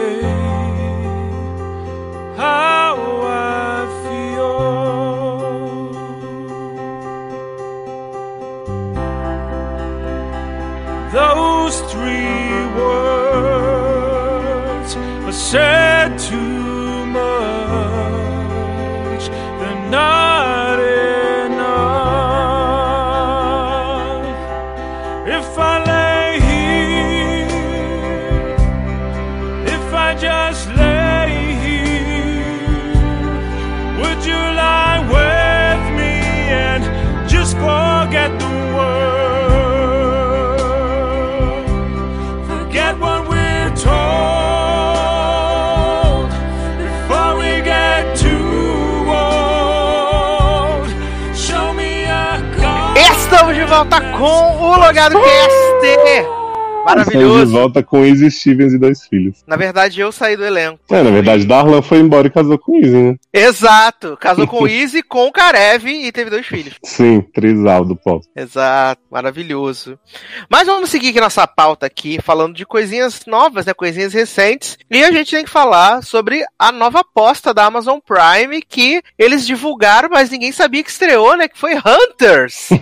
Jovem, eu vi um monte de gente falando disso. Não, né, eles divulgaram, tinha os cartazes assim, mas se você o, o, o o Amazon Prime tem esse problema no aplicativo, né? Que as coisas entram e você não sabe. A Netflix ainda criou aquele rolezinho lá do é em breve que você tipo pode ver o que vai estrear e colocar Uhum. o alerta ou não, se você quer receber. Agora o Amazon Prime, cara, as coisas entram e ninguém sabe. Tipo, entrou Hunters, entrou o filme lá da, da J-Lo Hustlers também, e ninguém sabe. Teve um filme da Viola Davis que estreou no, no Amazon Prime eh, em janeiro, que ninguém sabia que estreou, sabe? É, é- é Sim. zoado. É, hein? se o algoritmo da Netflix é ruim, o da Amazon. Porque assim, quando eu entrei no menu da, do, do. Gente, esqueci o nome do negócio, Prime. Uhum, Hunter estava lá grandão, assim, tipo, assista, vem aí, né? uhum. Só que essas coisas que você falou, por exemplo, o filme da J-Lo tal, tipo, não tava. Tava tipo as coisas que eu já vi e umas Ah, deve coisas sei lá, mega avulsas. assim. Supernatural, How I Met É, Your tipo, Mother. a ordem das coisas que eles colocam é muito esquisita. Então, tipo, se eu não tivesse visto Hunters grandão dessa e já não tivesse ido lá pra ver isso, eu provavelmente também não acharia. É, é horrível, assim. Vamos melhorar isso aí, Amazon Prime. É um toque, assim, de amigo, de verdade. Uhum. Mas do que, que se trata Hunters, né? Essa série aí que tem no elenco, não é protagonizada, mas tem no elenco Al Pacino. E ela é protagonizada pelo Logan Lerman, né? O Percy Yeah. Jackson. E de Jack homem- é Bob, carai! Sim, Eu amo essa tá série. com 38 fucking anos. Ele tá com a mesma cara que ele tinha em Jack and Bob quando ele tinha 12. Sim, é verdade. É verdade. E nesse elenco também tem aquele homem que ele sempre faz papel de maluquinho, né? O que ele, ele é cliente, ele é até cliente ainda né, em Good Fight, né? Ah, O- sim, o Sweeney, né? É Sweeney, exatamente, Sweeney tá no esse elenco. homem é nojento. Ele sempre faz esses papéis nojentos, né, cara? É Não tinha que ser, né? Porque se ele fosse bonzinho, eu ia achar esquisito. E tem a Carol do Unbreakable Kimmy Schmidt também, tá no elenco, né? Uhum. Tem Jerica, né? De Tem exato, Anatomy. Stephanie, que fugiu queimada de Grey's Anatomy. Uhum. E o maravilhoso Ted, né? Have you met Ted? Sim, é. Olha, de ver esse homem.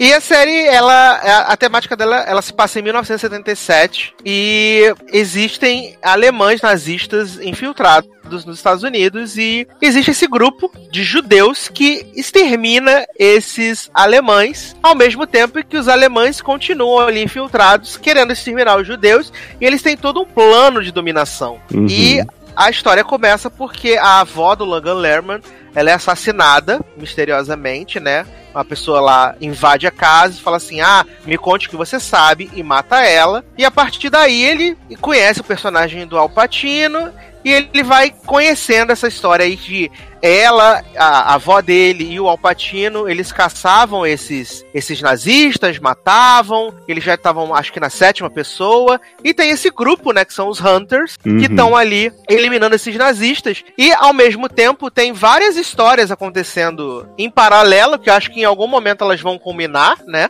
Eu Eles fiquei têm- até confuso de tanta história. é, porque a gente tem esse núcleo no, no Brooklyn, né? Que é o núcleo do Logan Lerman. Aí a gente tem uma tiazinha que a princípio eu achei que fosse judia, a que aparece lá no. Em, acho que em Los Angeles, né? O Cabo Canaveral. É, Cabo Canaveral. Uhum. Que eu achava que ela era judia, mas na verdade ela é nazista, né? Então, Ela é nazista e aí ela é morta por um desses Hunters com câmara de gás. É bizarro. é muito. É muito cara, as cenas desse são muito fortes, assim, mesmo pra, Sim. pra quem não tem a noção, que muita gente hoje acha que nazismo não existiu, né? Não, mas, mentira, fake news. mas a série é bem didática, assim, de mostrar, tipo, a crueldade que, que as pessoas são submetidas, assim, e a falta de sentido desse ódio, sabe? Eu acho que eles foram bem felizes em deixar muito claro que, tipo, isso aqui tá acontecendo por nada, só porque as pessoas decidiram que as outras são inferiores. Exato, exatamente. E aí a gente tem o núcleo de Nova York, que, né, que é a Stephanie, né, que ela é uma, Investigadora. uma nova agente do FBI, ela tá 10 meses no FBI, e todo mundo acha que ela é muito afobada, e aí o chefe dela, para se livrar dela, manda ela lá pra investigar o cabo canaveral, e aí a, supostamente a velhinha que morreu era, era judia, só que aí ela vai investigando e descobre que na verdade ela tinha foto com Hitler, ela que ajudou a criar o rolê do, do, do gás que matava os judeus, né, e Ela tal. segue reg de Hitler, né? Fag hack de Hitler, exatamente. E ainda, além disso, tem o, o personagem lá do Dylan Walsh, né? O Sweeney. A inicial dessa série, pra mim, já é muito impactante, né? Porque tá lá tendo um Muito. asco, todo mundo lá falando, o cara com sotaque super. Bem Why Women Kill, né? Subúrbio, assim. É, muito I Woman Kill. E aí, tipo, sulista, né? Fazendo churrasco, não sei o que, de repente chega um casal. Aí a mulher vê ele e ela começa a ter uma crise. E ela fala assim: é ele, o Butcher, e não sei o que. E, e aí, de repente, esse homem saca uma arma e ele mata todo mundo Todo tá no mundo. E as crianças que estão na piscina, viado. Sim. Quando essa cena ele começa, eu pensei assim, piscina. cara, ninguém vai acreditar nela e isso vai se desenvolver. Mas não, eles terminam aquele núcleo inteiro, né? Sim, acaba ali. E aí a gente vê que tem um- uma espécie de cleaner, né? Que ele chama Uhum. lá. Que, que, aliás, é um homem muito saudável, o cleaner. Muito, muito saudável. Opa. E ele, ele fala assim: ah, me dá um tiro aqui e. vo- Você tem que forçar lá o deputado a votar a nosso favor. E, amigo, essa cena de intimidação também do deputado no boliche, jovem, ele com aquela bola de boliche, forçando a bola contra a boca do. Eu fiquei tenso. Eu, fiquei. de é, eu tava muito receoso de assistir. Eu falei assim, cara, é uma hora e meia de piloto. Mas depois que eu É comecei a assistir, eu fiquei tão envolvido. Eu, come, eu fiquei tão envolvido que depois eu não percebi mais o tempo, sabia? De verdade. Hum, E aí eu decidi assistir o resto da série, né? Pum. olha aí. É, eu achei a série bem interessante, assim, pra minha surpresa, porque eu não sou o público dela, tipo, eu me interesso muito pouco pelo assunto. E eu acho ela lenta, né? Esse primeiro episódio, pelo menos. Mas eu acho ela lenta por um motivo digno, assim, porque eu acho que ela constrói muito bem, pelo menos a motivação do menino Logan. Você vê que ele não é, tipo, do dia pra noite, minha avó morreu, eu vou virar um caçador junto, sou mega foda. Você vê a cena que ele Uhum. tá também fugindo do nazistinha lá, ele tá mega desajeitado, mas ele tá tentando se defender e tal. Então, assim, eu acho que eles constroem bem, com um ritmo bom, essa, essa história dele até chegar no outro grupo. Então, tipo, eu entendo a duração. Eu, eu acho que eu ainda gostaria de um, sei lá, de repente dois episódios pra essa história, mas a duração ser menor. Mas eu entendo Sim. eles terem ter tomado essa decisão pra, tipo, apresentar tudo e depois desenvolver a série. Mas eu realmente, pela, pelo meu pouco interesse, eu colocaria na categoria bom pra quem gosta, sabe? Eu acho que eu não vou seguir, não. Ah, não, mas eu acho que ela é super bem feita. Eu acho que Sim. a série é bem, bem feita. É, ela não é, a princípio, assim, pra uma série pra quem tem estômago fraco, porque ela tem umas paradas bem fortes, assim como, como o Leoz falou, ela é muito gráfica.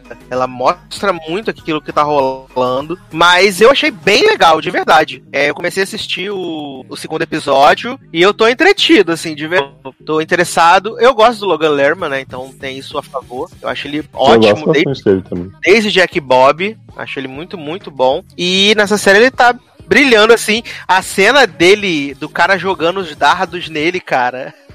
Sim. Tadinho. E ele tem o rolê que ele, ele é meio Robert Langdon, né? Ele decifra os códigos, né? Uhum. Olha lá e decifra os códigos. Ele é meio o código da 20. Código da 20 da. Sim. Agora tem um detalhe dessa série que eu até te falei, que eu achei meio ruinzinho, que é uma coisa meio The Boys de tentar ser muito cool, assim, com muito palavrão, muita piada, Aham. tipo, do nada, os, os carinha. Ah, eu tava me masturbando pra você, não sei o que, mas não consegui gozar. Ah, tipo, só pra mostrar, a gente é muito R-rated, assim, muito censurado com nossa boca suja. Tipo, eu achei que em alguns momentos nem cabia, era só pra mostrar, tipo, somos um show à frente do nosso tempo. Mas assim, nada que estrague também os méritos da série. Não, acho que ela é bem. Ela é bem competente no que ela quer entregar, né? Eu já acabei pegando alguns spoilers já, né? Da, da temporada inteira, então. Mas eu, como não me importa, então pra mim tá de boa.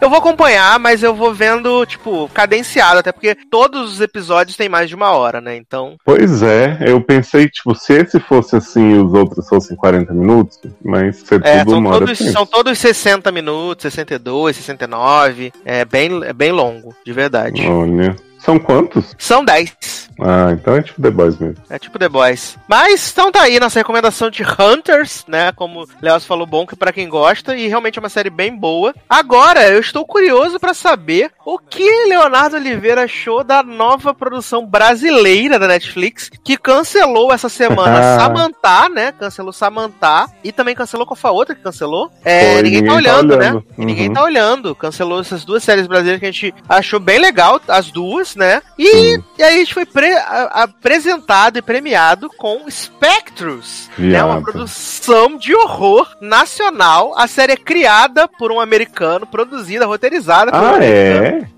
É, ele é Não americano. sabia não, viado. Ah, ah, ah, sim. O Achava que era um japonês. no americano. que é uma série que se passa em São Paulo, né? No bairro da Liberdade. E assim, acho que o começo dela, né? é, eu vou deixar pro Leoz explicar o plot, mas o começo dela já é muito interessante, né? Porque o espírito japonês fica conversando com a gente, né? Quebrando a quarta Então. parede. Eu só acho que o Léo tinha que contar a série como espírito japonês. Boa. ah, porque eu achei assim, maravilhoso, né? Pra não dizer assim, umidificante, aquele plot de 1880, os japoneses correndo no bairro da Porra, e muito bem Liberdade. feita, né? A reconstrução Puta da merda. Não, achei, achei altíssimo nível, achei Hollywood.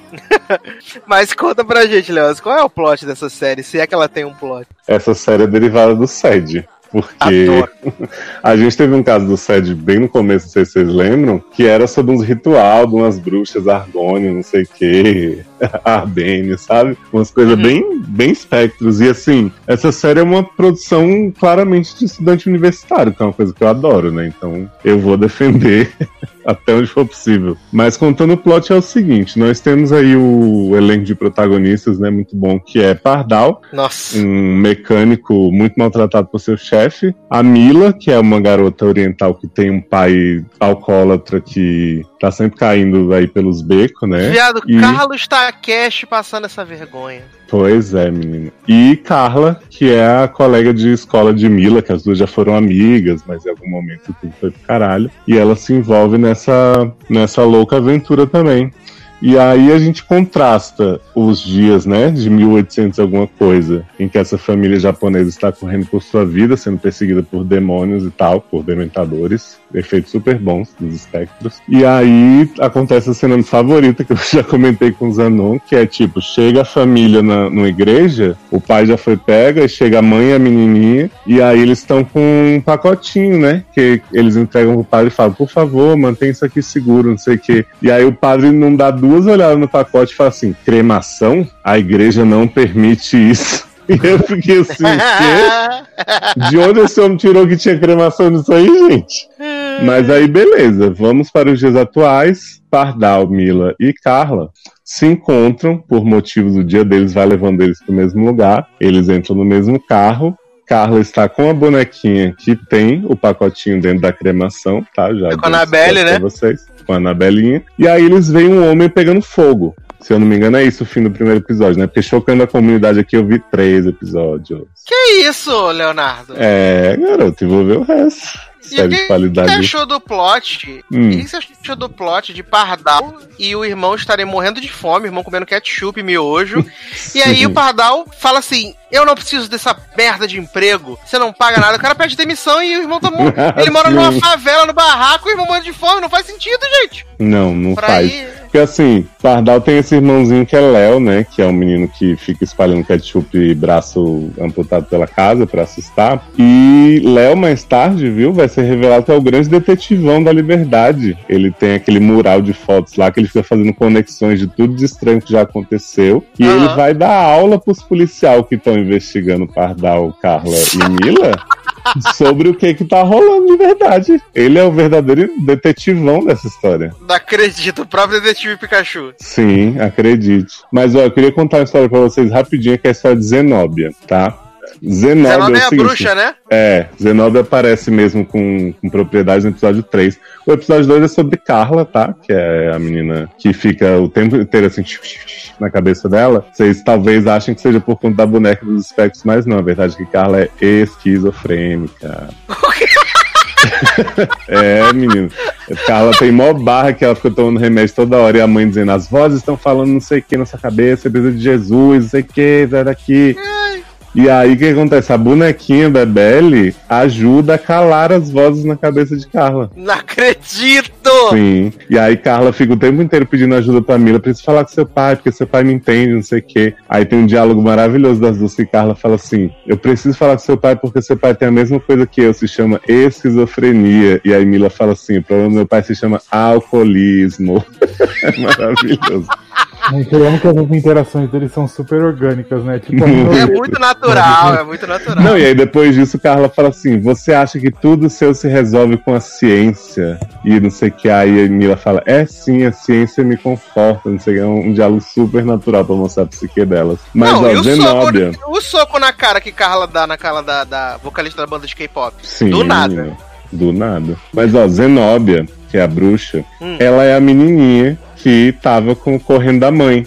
Lá naquela cena do começo da série. Não acredito. É, que escondeu, que escondeu as cinzas em Bebele. E aí Zenóbia é, responsabilizou a família de Mila, né, que é essa moça filha do alcoólatra, por cuidar da bonequinha é, anos a seguir. E aí eles tinham que dedicar a vida a isso. Então ela, tipo, deu as- a bonequinha pro avô de Mila, salvou ele da morte, não sei o quê. E aí, pro avô não, bisavô, sei lá, passou por umas três gerações. Aí quando chegou em Celso, que era o pai de Mila, ela Uhum. fala assim: você falhou com sua filha, com a cinza, com a cidade, com Star City, e você virou um alcoólatra e não sei o quê, e, e não era pra você fazer isso. Então, por isso, sua filha tá condenada a morrer junto com todo mundo. E aí.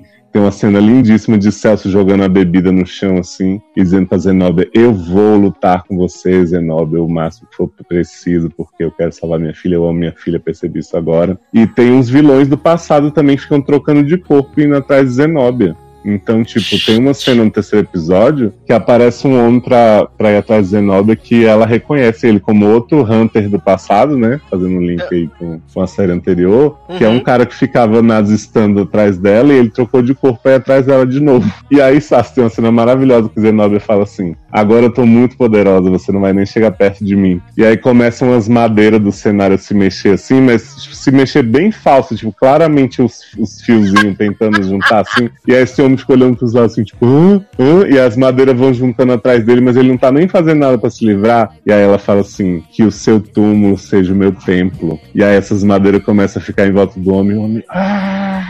Fazendo cara de cu, assim, maravilhoso, gente. Mas basicamente é isso. Esses detetivão, que é aquele moço que fazia filme pegando o irmão dele, né? Sim. Aham. que esse homem, não- ninguém decide se ele é bonito, se ele é feio, né? De alguns ângulos ele é horroroso, de outros também.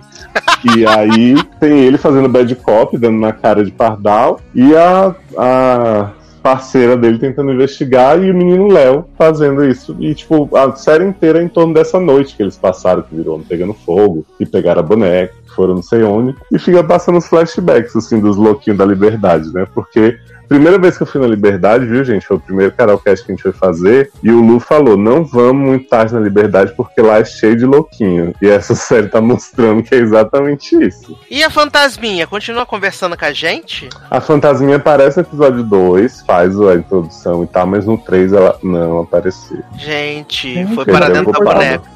É porque não tem como repetir o mesmo texto várias vezes, né? Porque ela só fala, vocês vão morrer também, todo mundo vai morrer. Ah. conceito dessa fantasma, mas tudo bem, né? Vamos Não, ninguém entendeu, né?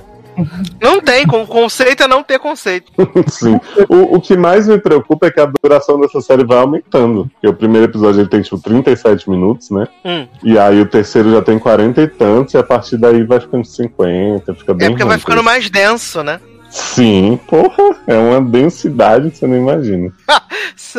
Pela densidade do elenco e do roteiro e do, do, do texto, a gente já imagina. Mas, ó, eu vou, vou te falar a real. Eu acho que Hum. 3% fez isso por mim, né? De deixar minha tolerância a atuações ruins muito alta. Eu não acho o elenco assim péssimo como um todo. Acho que, como o Zanon falou, as falas são bem artificiais e acabam soando. Mas assim, ninguém me constrange, por exemplo, quanto constrange a galera em 3% na primeira. Sabe? Ai, Mas ai. o problema é que a história de 3% pega, né? Aí você Sim.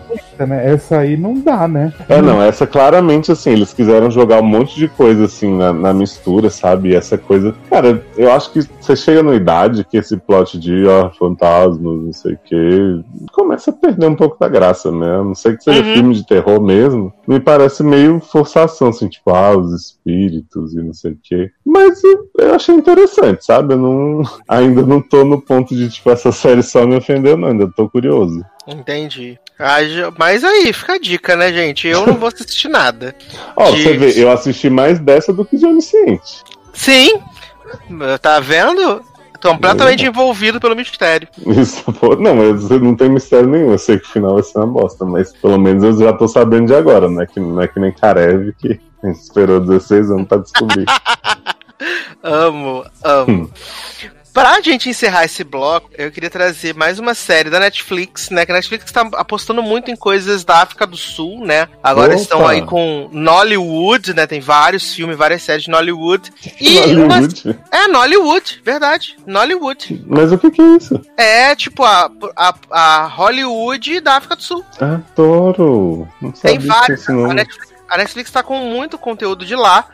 E essa série que a gente vai falar agora, eu não sabia que era de lá até começar a ver o episódio, que é Queen Sono, né? Uma série de, dete- de detetivona, né? Porque a gente tem essa personagem que começa ali no meio de uma ação, a Queen Sono, ela tá numa missão em Zanzibar. Cara tá tentando, tem que. tá rolando um- uma parte lá terrorista e tal. E ela rouba a, a pasta, rouba o celular. E ela é uma agente que não trabalha assim certinho de acordo com a lei, né? Ela faz umas paradas que é para burlar o sistema. E ela tem como história de fundo que ela é filha de uma grande. uma guerrilheira que era tipo meio humanista e tal. E quando a série começa, é o aniversário de 25 anos da morte da mãe dela. E todo mundo tem a, mãe dela como se fosse uma pessoa incrível, assim, não sei o que, nanã. E ela não gosta muito, ela se sente meio incomodada. E tem esse plot lá que nesse aniversário de 25 anos, é, o cara que supostamente matou a mãe dela tá apelando pra conseguir liberdade condicional. E acaba que no final ele consegue a liberdade condicional e a Queen Sono vai até lá, até a prisão, e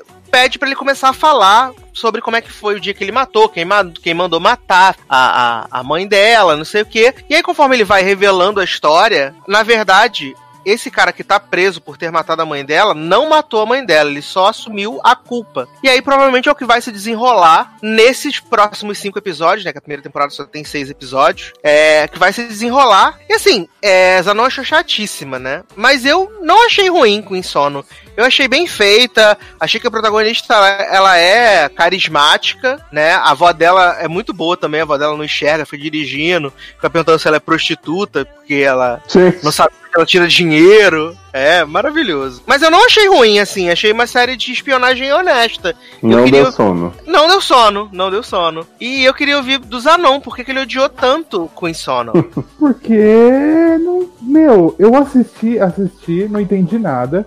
Ao mesmo tempo que eu não entendi nada, eu me apeguei. Não, sabe quando você apaga uma série da sua mente? Ela tipo, apagou, eu não lembro de nada. Eu lembro da mulher lá, que ela era muito. Ela era filha do Dr. Sono, né? E, e ela era muito foda, maravilhosa, picuda, e só isso, eu não lembro de mais nada, juro por Deus. Só Picuda. sei que eu odiei. Gente, eu odiei nota zero. É. Não, assim, de verdade, eu achei que ela é uma série de espionagem bem honesta, porque com certeza, enquanto a, a, a Queen ela tenta descobrir a verdade sobre quem matou a mãe dela, ela vai ter que resolver esses outros casos, que ela trabalha na, na agência de inteligência lá de, da África do Sul, né? Aliás, é até muito engraçado, né? Que a gente tá tão acostumado em ver as ações se passando nos grandes centros, na Europa, e aí você vê a série se passando em, na cidade do Cabo, né? Você vê que é outra vibe, os carros são diferentes, tem uma parte que é muito mais desenvolvida e a outra é meio um, um gueto. Eu acho legal, assim, achei legal por sair, assim, do lugar comum, sabe? É, porque a gente. Assim, como eu sempre digo, eu não vejo série policial, é raramente eu vejo alguma coisa que me dá vontade de continuar, né?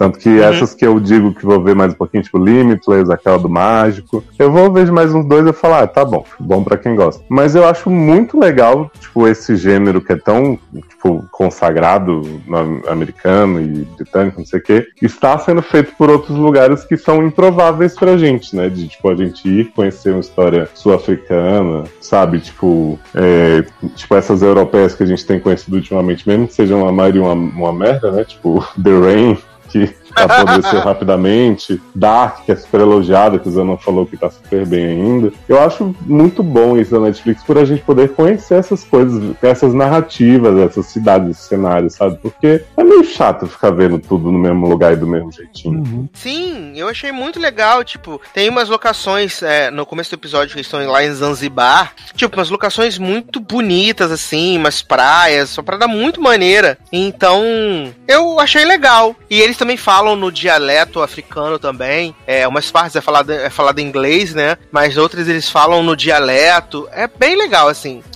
É porque provavelmente não é o tipo de série de Zanon. Mas como eu até gosto dessas séries policiais, eu sou um grande entusiasta da franquia Missão Impossível, James Bond. Então, para mim, ver essa coisa de espionagem, de investigação, foi legal. E assim, são só seis episódios de 40 minutos. Ah, sabe? Então, sim, são dois dias cedo no metrô. é super de boa. Mas eu não vou assistir mais, né? Garoto. É, eu não vou assistir mais, eu vou assistir Hunters.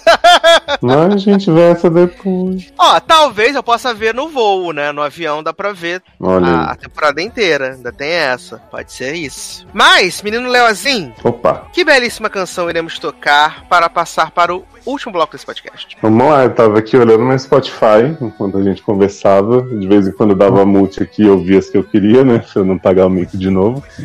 Então a minha eleita da noite, pra não ser canção triste, né? Que eu tô sempre pegando as paradinhas, vai ser All About You. É, da, não sei se é uma banda, se é uma cantora, Braves. B-R-A, acento circunflexo V-E-S. Que Adoro! é em maiúscula, assim. Sara É o quê? Bareilles, teve? Sara Bareilles, Sara adoro. Barelli. É Braves. adoro. É be brave. Gente, então vamos tocar Sara Bareilles aí, da banda Braves, né? E a gente já volta.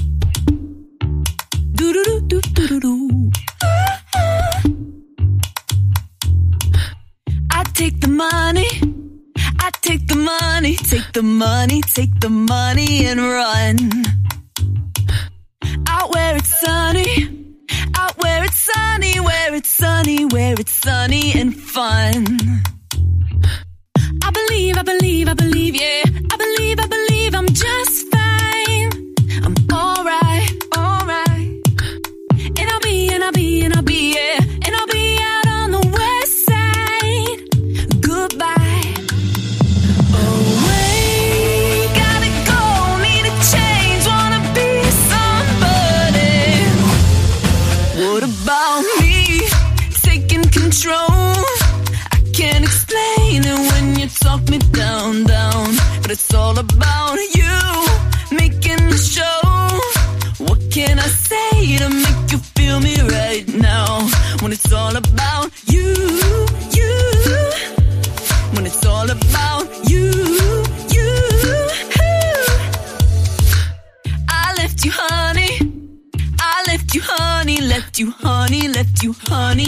Done.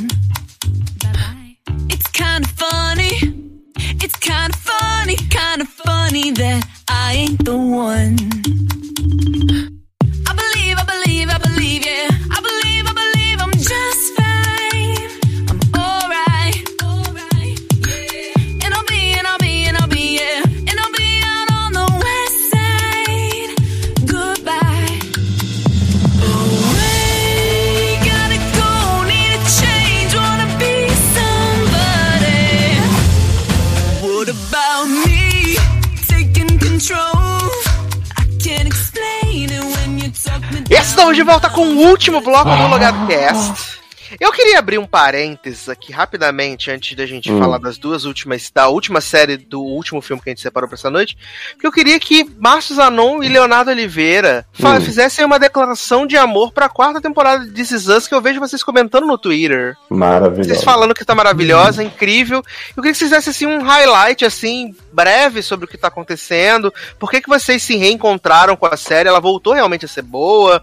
Ou ou umas histórias são melhores que as outras? Menino, é assim, o auge de This Is Us agora foi, um epi- foi, na verdade, uma história que foi dividida em três episódios, focada em cada irmão. Tipo, é, foi um dia, é, a Bad Day, um negócio assim, né? É, foi a Hell of a Week. Isso, e aí contou, tipo, a semana de cada irmão sendo uma merda.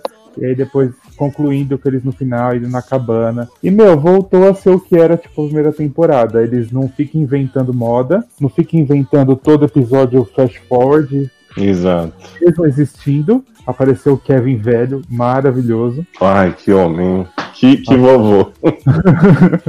Que velho, né? 60 Uhum. tá tinindo. E, e é isso, fala aí, Léo, que você gosta detalha melhor que eu. É, não, esses episódios aí que o Zanon falou, eu fiquei realmente muito impressionado, porque já tinham feito arcos assim nas outras temporadas, né? Um episódio pra cada um do Big Tree. Mas esse, eles pegaram, tipo, além do que estava acontecendo com eles no tempo atual, eles pegaram mais umas duas timelines. Então, assim, tipo, eles depois que o Jack morreu, já depois que o Randall foi pra faculdade e tal. Então, a questão, o Kevin casado com a Sophie, a Kate no relacionamento abusivo com o cara da loja de disco, e o Randall, tipo, voltando pra casa pra dar uma força pra mãe. Ele já tinha conhecido a Beth tudo. E aí a outra com o Jack vivo e as crianças, tipo, tendo umas liçõezinhas com ele que também foram levadas pros episódios. E eles, em cada episódio, fizeram as mesmas cenas com pontos de vista diferentes, assim. E tudo contribuía para a história e tudo dava dicas do que aconteceria ou aconteceu nos outros episódios, sabe? Então, para mim, foi um. Como, né, pretenso roteirista que eu sou, foi um, uma obra-prima, sabe? O que eles conseguiram juntar. E nisso a história da Rebeca também, da sua demência que ela tá desenvolvendo e tal, foi tudo nesses episódios. Daí culminou no da cabana, que para mim foi foda, porque eu falei pros se eu não souber o que aconteceu nessa cabana, eu vou morrer. Eu não aguento mais. E aí eles mostram, assim, que o namoradinho da Kate, Sassi, ele. Ele era tipo aquele cara super nice guy, mas que claramente é um cuzão, porque, tipo, é, quando ela na loja falava alguma coisa sobre os artistas que ele tava querendo fazer a palestrinha dele, e ela falava alguma coisa que ela sabia, porque o Jack gostava das bandas e falava pra ela, o cara ficava tipo, ah, você me descreditou na frente do cliente, não sei o que, tipo, sabe, ela não podia saber mais do que ele. Hum. Daí Sério? quando ela. Uhum. Daí quando ela contrariava ele de alguma coisa, ele, tipo, ah, essa família me odeia e tal. Tanto que eles foram pra, pra essa cabana no.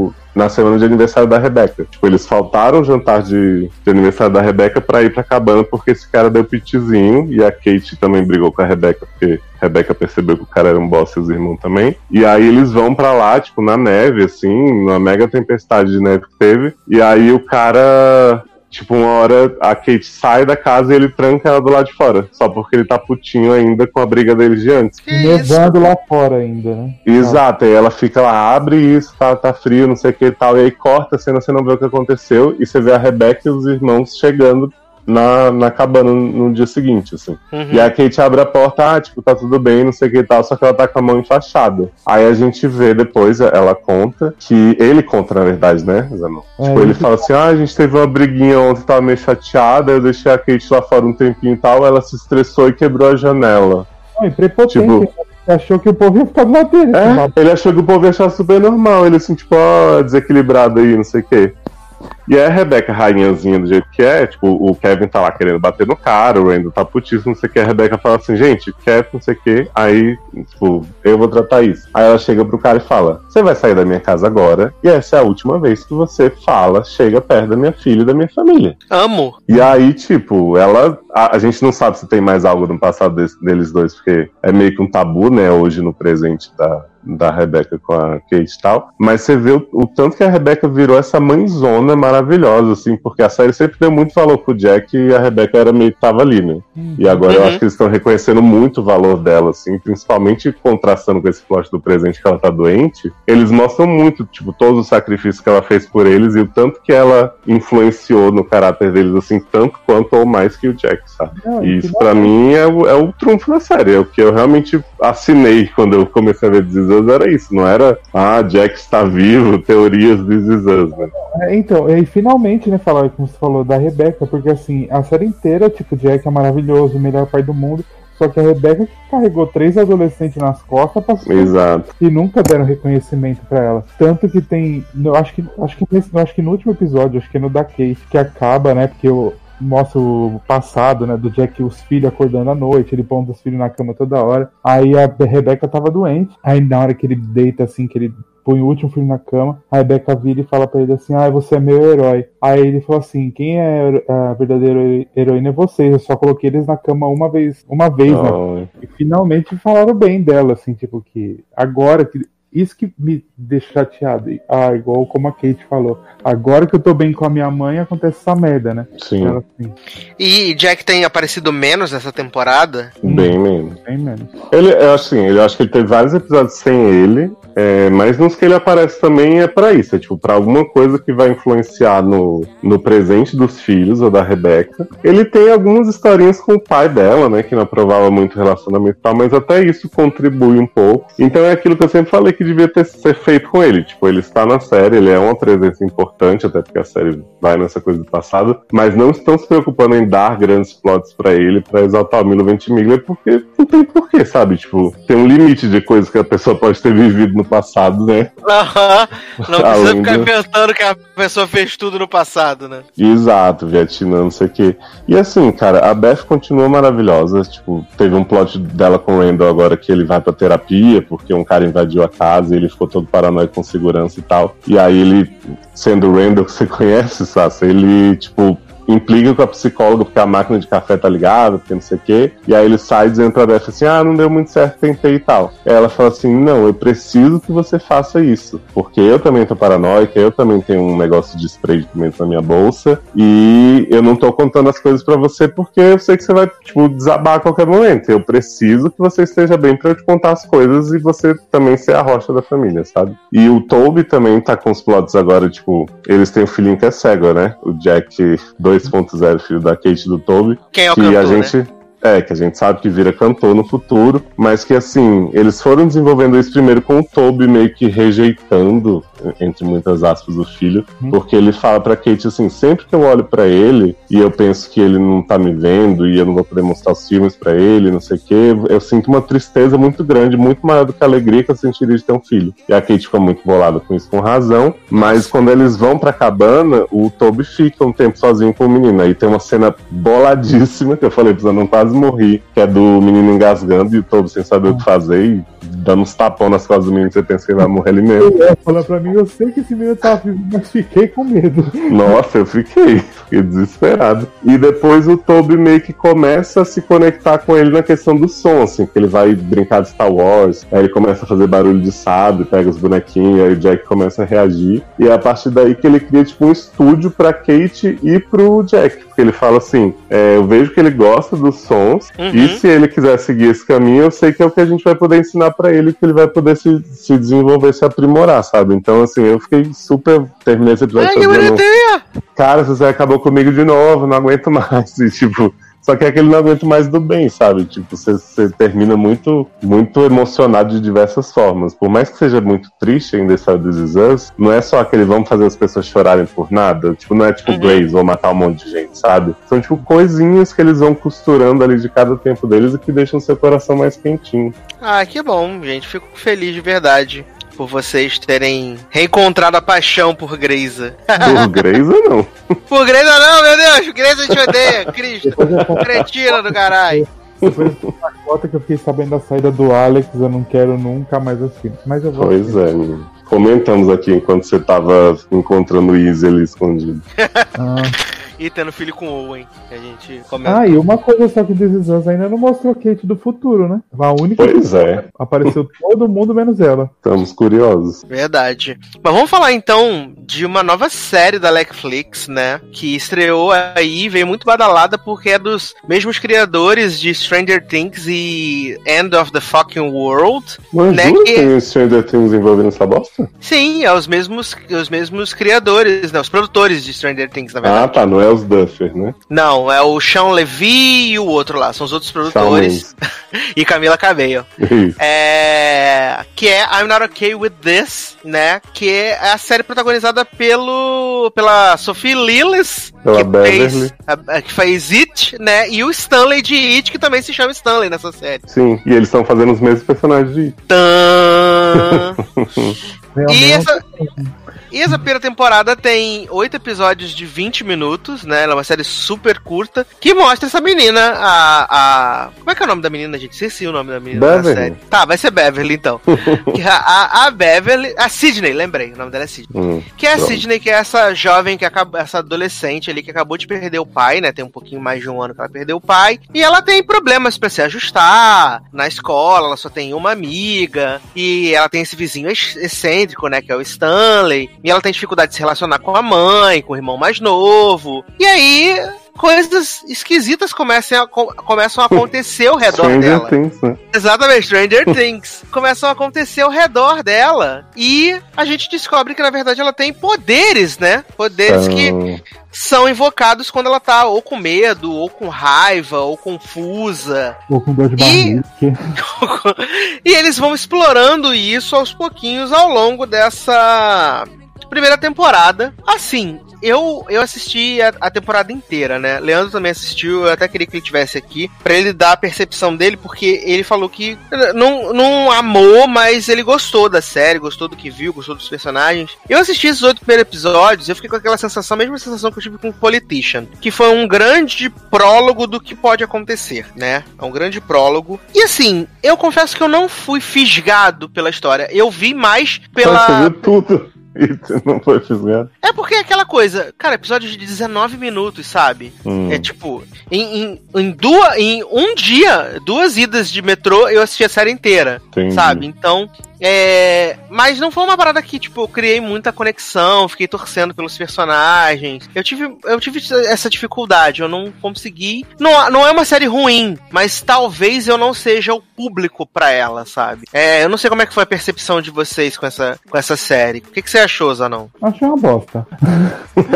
Você viu só o piloto, né? E só o piloto. Pra mim, nada aconteceu feijoada. Aí no final ele dá um- uma coisinha ali. Mas sei lá, pra mim ele estava fazendo. o mesmo- O menino também tava no It, não tava? Tava Tava. aí. E ele é do Shazam também, não é ou não? Uhum. Não, só do It. Ah, não? Eu achava que era. Não, só do It. É só do Gente, It. igualzinho. Então, pra mim, a menina parece perso- a personagem lá do It, ele também, que eu lembrei alguma coisa. Até o banheiro dela é o mesmo de It, gente. O que ela menstrua todo. É sério, esse, esse autor tinha muito fetiche por It que ele resolveu refazer, não sério. E outra, pra mim, parece que ele fala, ele não, tipo, o primeiro episódio é uma introdução e tal, mas assim, não fala pra que que serve. Tipo, Uhum. só fala pra ela dar aquela de doida lá e nada acontece. Não fala, tipo, se vai explicar o porquê, o que, que ela vai precisar fazer, qualquer coisa do gênero. É, assim, até, até a temporada acabar, até a temporada acabar, a gente ainda não sabe o porquê que ela tem esses poderes. É, eles dão uma breve pincelada, acho que no episódio 6 ou no 7, que ela conversa com a mãe, e a mãe fala que o, o pai dela foi pra guerra, e quando ele voltou, ele voltou muito transtornado, e que ele tinha esses mesmos rompantes de, de nervosismo que ela tem. E aí tem uma, uma- um, um rumor de que ele passou por experiências é, para tipo, como se fosse do Capitão América, de super soldado. E isso pode ter despertado alguma espécie de poder dele. E aí ela, ela herdou, né? Quando a mãe engravidou, ela acabou herdando esse, esses poderes. E, além disso, aparece uma figura lá que fica perseguindo ela, né, ao longo dos episódios. A gente nunca vê. Eu achei durante a temporada inteira que era o, o pai dela, e ele se apresenta pra ela no final da temporada, mas a gente não vê o rosto. Ele só fala assim: ah, agora estamos prontos pra começar. E termina assim, porque ela no, no começo da série ela tá correndo com a cara toda cheia de sangue, né? Tipo, meio Uhum. Carrie é estranha, né? O que que acontece? Vou dar spoiler mesmo, se você não assistiu, pula pro minuto 45. É, Faz tempo, viu? é, o que acontece? Ela, ela é apaixonada pela melhor amiga dela. Ah, Né? ela é sapatã? E isso, ela é sapatation. Amo. Ela é apaixonada pela melhor amiga dela. E ela, a amiga, melhor amiga dela tem aquele namorado, que é o quarterback, idiota, não sei o que, nananã. E aí ela anota no, no diário dela, ela coloca que ela se apaixonou pela menina, que ela conseguiu dar um beijo na menina. Ela fala sobre os poderes e tal. E aí um dia eles vão pra detenção e a- ela descobre que o namorado da amiga traiu ela. E aí o que, que ela faz? Ela conta pra amiga. Aí ela termina esse namoro e o menino rouba o diário da Sidney. E aí tá tendo o, o- aquele homecoming, né, de normal. E aí o menino começa a falar as paradas dela no, no- do diário, no microfone. Aí ele fala: Ah, porque essas coisas inaceitáveis, uma mulher que gosta de outra mulher, é orada. Mas isso não é o mais estranho sobre a Sidney. É que, na verdade, ela. Aí ela vai ficando com raiva, ficando com raiva, ela explode a cabeça do menino. Ela explode Ah, a cabeça dona, dona Redonda. ela explode a cabeça do namoradinho da menina. E aí ela sai correndo, correndo, correndo, correndo, correndo. Aí vai até uma casinha na árvore. E aí aparece esse cara falando: Agora nós estamos prontos pra começar. E termina a temporada. Mas não explica Ah, nada. você me jura. Sério, não explica nada do porquê. Ah, Vamos Meu. torcer pelo cancelamento? Mas que não cancela, porque os caras Stranger Things, eles gostam de Pois ficar um é. papo, né? E outra, Ah, tipo, sim. não mostra pra que, que serve esses poderes dela, não fala de onde vem. pra que, que serve essa bosta? É o teaser. É a temporada teaser, não conceito. Adoro, é Vem aí. É, a temporada vem aí. Assim, eu já adianto que essa série foi feita pra odiar é do criador de The End of the Fucking World, que já é uma série que eu odeio, assim, de é, graça. eu não gosto sabe? dessa série também, eu não gosto. Eu olho pra cara daquelas crianças transando e matando gente, eu tenho vontade de morrer. Mas essa série eu fui ver até assim, ah, vamos ver qual é. Eu gosto da menina It e tal, não sei o quê. Quando começa aquela cena dela andando Carrie estranha na rua, eu Uhum. odiei a série instantaneamente em 16 segundos assistindo ela. Quando Gente! começa aquela cena. Porque essa mina só reclama a porra do piloto inteiro. Ela, ai, minha mãe não sei o quê. Ai, Ela só negócio reclama a ruim. série inteira, na verdade. Caralho, é só o off dela reclamando de tudo. Eu entendi que sua vida é uma merda, gata, mas não transforma a minha numa merda também, não. Obrigado, eu tava bem. Mina negativa da porra. E ela toda hora vai pra aquele banheiro igual do It, só pra melar as paredes de sangue igual no It. Eu fiquei assim, cara, a simpatia que eu tinha por você se foi, porque é a mesma personagem, né? Então posso comparar. E aí, quando entra aquele menino chato pra caralho também, eu, meu Deus. Não, por favor. Me- Menino, falou do, do, do, do- do- dos pelos do sovaco de Justin. Esse menino também aparece na cena tomando banho. Umas pelugens excessiva. Olha, ah, puxadíssimo. tá muito em voga, né, a chinchila no sovaco. Exato, tá foi Justin de mostrando- 30 Reasons que trouxe. Foi. É, inclusive o grande casal aí que a gente tem que parabenizar, né, menino? De gêmeos. Que é Exato, Miles, Alex e Miles Alex. Heiser e menino Connor de Connor Jessup. Too. De Exato. Lock and Key também. Depois Exato. que Cersei e Jamie Lannister padronizaram o amor É. tá liberado. É outro spin-off do Sage, né? Ai, maravilhoso, maravilhoso. Mas assim, eu não odiei, mas eu acho que se tiver segunda temporada eu não vou assistir, não. Pra mim Eu não já. odiei, mas achei uma bosta. Mas assim, Já eu deu. porque assim, já cancelaram tanta coisa boa pra continuar com essas merdas, que eles, com essa esquizofrenia deles de fazer uma série avulsa do nada, que é uma merda, que eu fico com ódio de. A, a série pode ser mais ou menos eu já tô odiando. Entendi. Faz sentido, faz sentido, faz sentido. Vamos então pra, último, pra última pauta desse podcast, né? Que é o filme Netflix, original Netflix. Ah, finalmente! Filme de Lari. Adoro, modo avião, né? De cada Modo avião. Sim, cadê Darlan voltando pra falar? Ai, amo. Que é Por Lugares Incríveis, né? Com Ellie Fanning e o Justin Prentice. Justin Prentice, não, Justin, Justice Justin, Smith. Justin Smith, exatamente, lá do Detetive O- Pikachu.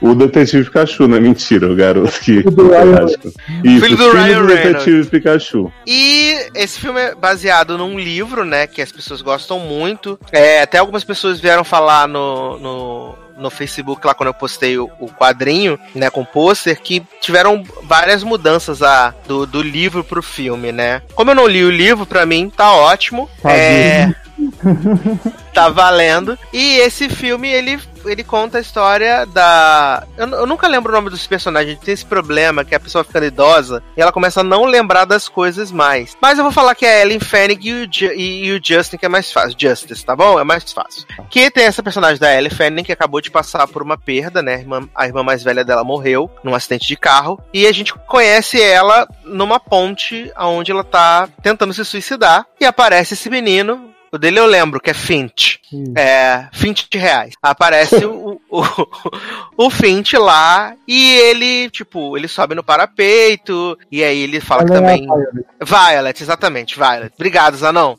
Reizinho. Obrigado, viu, Mo? E é, ele é, fala, ah, porque você vai fazer isso aí? E ela não, não tá respondendo e tal. Aí ele sobe na, na- na- na- no parapeito da ponte também. E aí ele começa a, a- a meio que brincar e tal. E ele consegue tirar ela dali. E a partir disso. Surge essa amizade ali, amizade, né, que vai se desdobrar ao longo do filme. E na escola eles têm uma tarefa que eles têm que conhecer, fazer, visitar pelo menos dois, é, duas das maravilhas de Indiana. Fico pensando nas maravilhas de Indiana, raio, né? Que E mostram no filme, né? Já são, são incríveis. tirar o fôlego.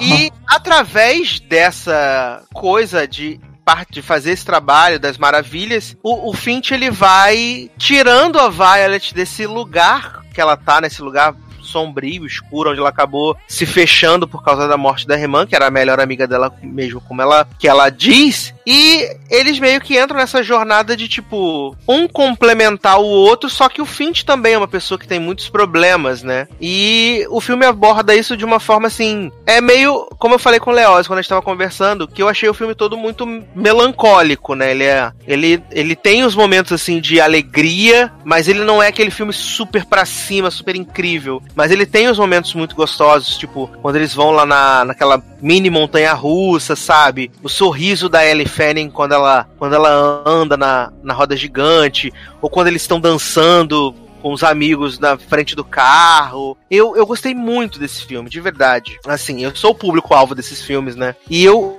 eu gostei muito. O Zanon falou que teve um pouquinho de dificuldade, né, Zanon, pra, pra comprar ali a história do filme, né? Então, no começo eu não sei. É porque eu, eu, eu não vou muito com a cara da, da Ellie, da Ellie Fanning, nem do. do. do. do, do Just, é Just, Just. Uhum. Ah, Então, eu não consigo, sei lá, pra mim eles não têm muito carisma. E ainda eles, como casal, foi tipo, demorou, acho que até metade do filme eu não tava comprando. Aí depois da metade do filme, que até a história se mostra ser outra, que é quando começa a falar dos problemas dele também. Uhum. Aí eu, porque assim, no começo do filme eu achei, era ele salvando ela do buraco que ela tava e blá blá blá. E aí depois. O começo do filme é tipo culpa é das estrelas, né? Ela tem muito problema e ele vai trazer luz pra vida dela e tal. E aí no meio Uhum. que vai Sim. Que ele também tem problema. Ele tava, tipo, meio que melhorando a vida dela por causa da dele. Tipo um plot dele desse assim, que ele queria salvar ela pra não ser que nem ele. Assim, só no meio que eu consigo gostar. Porque esses dois, no começo, sei lá, acho meio assim. as- Os dois eu não gosto, acho sem carisma. Não Aí- tem química os dois juntos, eu acho, como casal. Eu acho que o filme poderia funcionar igualzinho eles serem amigos. Uhum, eu também acho. Eles, como casal, pra mim, não, não, não- Mesmo no final, que eu tava gostando, que eu achei bonito, eu comprei mais como que eles eram amigos do que, tipo, eles se amavam loucamente. E aí, Léo, o que você achou desse filminho? Eu gostei, eu acho que assim, ele mostra bem o que é, tipo, uma pessoa fazer diferença na vida da outra, sabe? Tipo, de certa forma ele salva ela, assim, em muitos aspectos, mas eu, eu não sei como é que é o final do livro, como é que é tratado, quais foram as mudanças, mas assim, eu lembro de ter lido bastante sobre. Lido assim, só o, o headline, eu não entrei pra não pegar spoiler. Que esse filme passava uma questão muito importante sobre saúde mental e não sei o quê. Tanto que quando eu comecei o filme foi preciso assim, eu achei que fosse mais sobre, a, sobre ela só. E aí depois eles Uhum. começam a desenvolver os problemas que ele tem com o pai, não sei o quê. Mas eles não chegam a dizer. no- Tipo, dar um nome pra, pra situação dele, sabe? Tipo, não dão uma condição mental. Que eu entendo até porque muita gente não é diagnosticada, né? Certeiramente na vida quando tem um problema. Mas eu achei que isso ia ser tratado em algum momento, sabe? Tipo, era isso, ou era aquilo, ou era um pouco de tudo. Mas não, eles só falam que ele tem ali os momentos de, da escuridão que domina ele, não sei o que, ele faz o desabafo ali, né? E aí depois já vai pro final, que é bem trágico. E eu senti meio, não sei, o fim me deixou um gosto do tipo.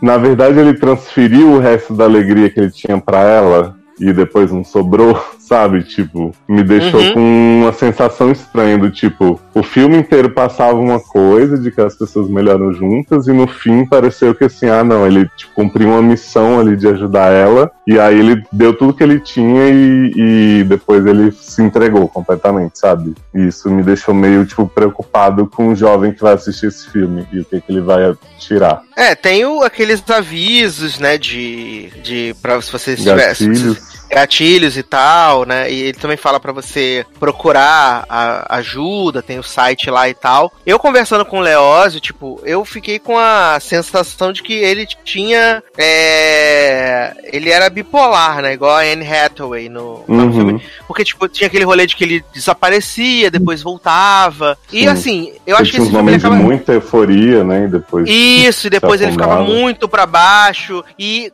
ele sempre tinha aquela coisa do stay awake, né? Que era tipo, ele anotando no, no- nos post-its e tal. Eu acho que era uma forma que ele tentava buscar pra ele manter o, o equilíbrio dele mesmo, sabe? Através daquilo ali. Só que chegou um momento que ele já não sabia mais como lidar. E ele foi empurrado até o limite, né? Naquela situação lá da escola, né? De pessoal ficar chamando ele de aberração, de aberração e tal. E isso mexeu com ele, acho que não foi o suficiente pra ele para ele voltar dessa vez. É, eu acho que, que esse filme tem uns momentos assim que são muito são muito bonitos e ao mesmo tempo podem ser um pouco pesados assim, como por exemplo, a Violet tinha a melhor amiga dela que tava passando por um- uma coisa super bizarra de bulimia, de tentativa de suicídio, tipo, era a melhor amiga dela e ela nunca percebeu, sabe? Sim. É, é coisa que a gente até conversou quando a gente falou de 13 Reasons Why na época que ela era boa, né, sobre a gente não, às vezes, está tão preso nas nossas coisas de não perceber os sinais ao nosso redor. E outra parte que me tocou muito também foi quando ela tá conversando com um amigo do Finch, né? Que ele tá naquela, naquele sumiço, antes do sumiço final, que ele fala assim, ah, eu não sei como é que você consegue manter amizade com ele. E aí ele fala assim, é porque eu amo ele. Ele ele desaparece, eu fico com raiva, depois ele volta como se nada aconteceu, pede desculpas e a gente segue a vida.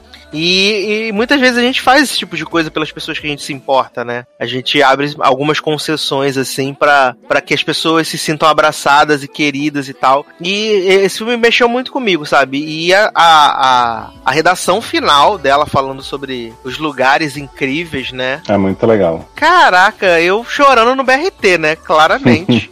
chorando no BRT, segurando o celular com a mão assim, e a outra enxugando as lágrimas assim quando ela falava, né? E ela falando da questão do ponto de vista, né? Que talvez é, você não vá. A, o, o não, talvez não do lugar mais alto do mundo você vai ter a melhor vista. Caraca, foi muito legal, assim, de verdade. É, eu gostei muito do filme. Muito, muito, muito, muito, muito.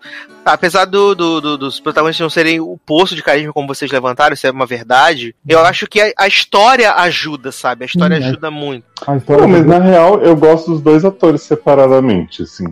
Gosto do Justice, por mais que, que ele seja meio apático às vezes, e gosto muito dela. Mas Uhum. acho que eles juntos, como casal, não funcionam. Poderiam ser só amigos, né? É, tipo assim, eu não vejo paixão entre eles. E, tipo, quando eles se beijam, me parece meio errado, assim. Tipo, eu penso, ah, é tipo irmãos. Mas o que que você ia falar, Zanão? Cena que, ele, que ela vai procurar ele, ele tinha já se afogado, na hora que ela grita Marco, eu falei, gente, ele vai surgir, né? Eu E também. Eu pensei, eu jurei que ele ia responder. Eu E jurei ele que ele ia responder. Eu falei, gente, meu, que desespero que foi aquela cena. Eu Acho que foi o melhor Não, e, parte e assim, dá pra perceber o desespero na voz dela quando ela fala Marco, sabe? É, porque até então ela.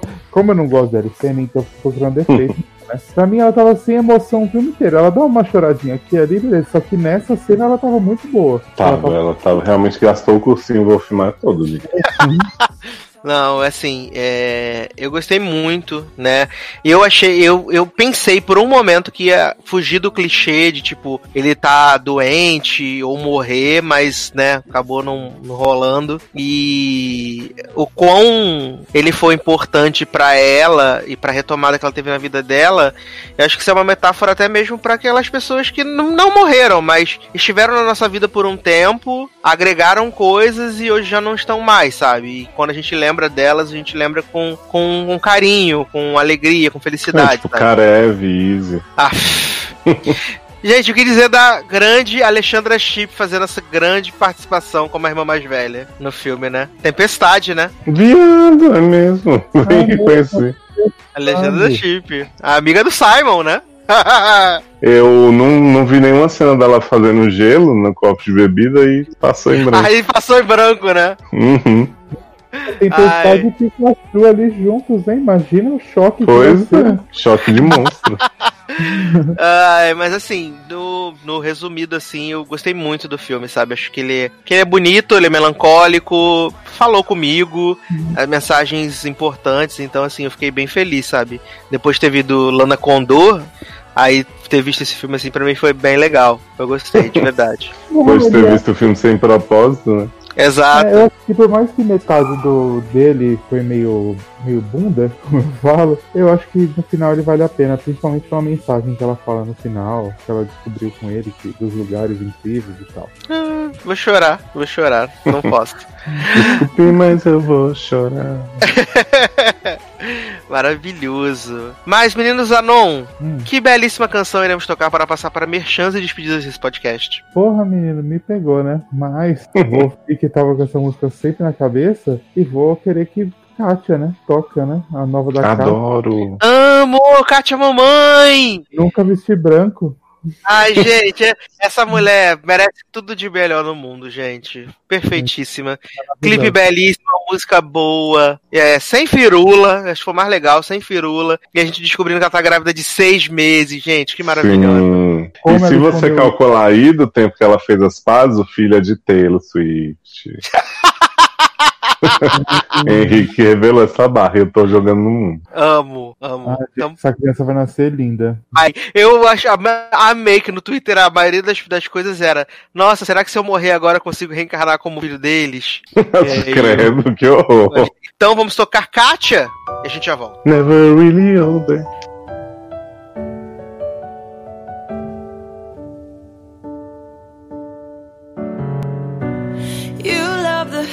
Out of me, and heaven's where we could be. I've stood on the edge of love, but never took the leap. And you took my armor off and did it delicately. And I let my guard down to show you it's underneath. Thank God that you were man enough to come answer my mama's prayers. You asked the question, I said yes, but I'm scared. Cause I've never worn white, but I wanna get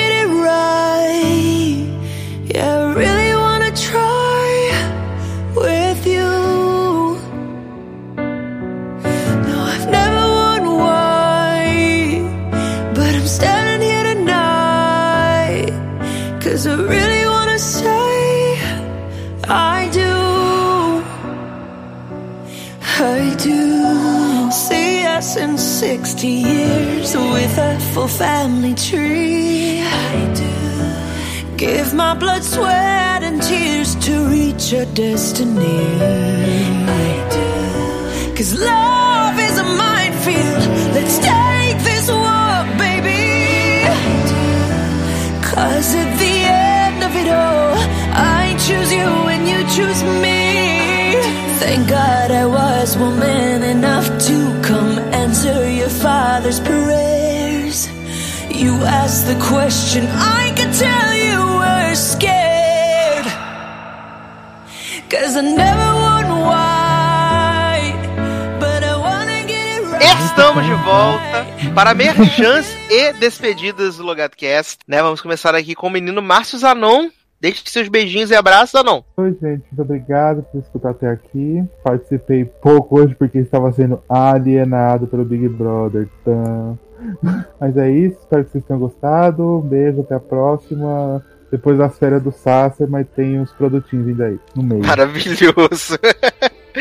e aí, Leozinho, merchans e despedidas? Vou fazer um jabá diferente hoje do meu podcast solo, né? Que é o Ao Léo. Já fiz aí comentando O Homem Invisível, filme de Betinha, né? Com o look de Mansão Rio. E foi uma experiência muito sofrida pra mim. Eu passei meses dizendo não sou capaz, não sou Sassi, não sou Érica, não tenho carisma, não tenho tal. E fiquei feliz com esse resultado, fui muito apoiado no Twitter, nos posts lá do blog, agradeço pessoal. Vão lá ouvir, gente, é bem curtinho. Eu tô narrando o filme inteiro, fingindo que eu não vou fazer isso, mas é isso que eu faço. E em breve teremos aí provavelmente sobre Sonic, o ouriço, né? Então, muitos filmes da, da atualidade sendo desenvolvidos aí nesse programa. E claro, ouçam sede seriadores também. Então, tudo lá no seriadores.com.br.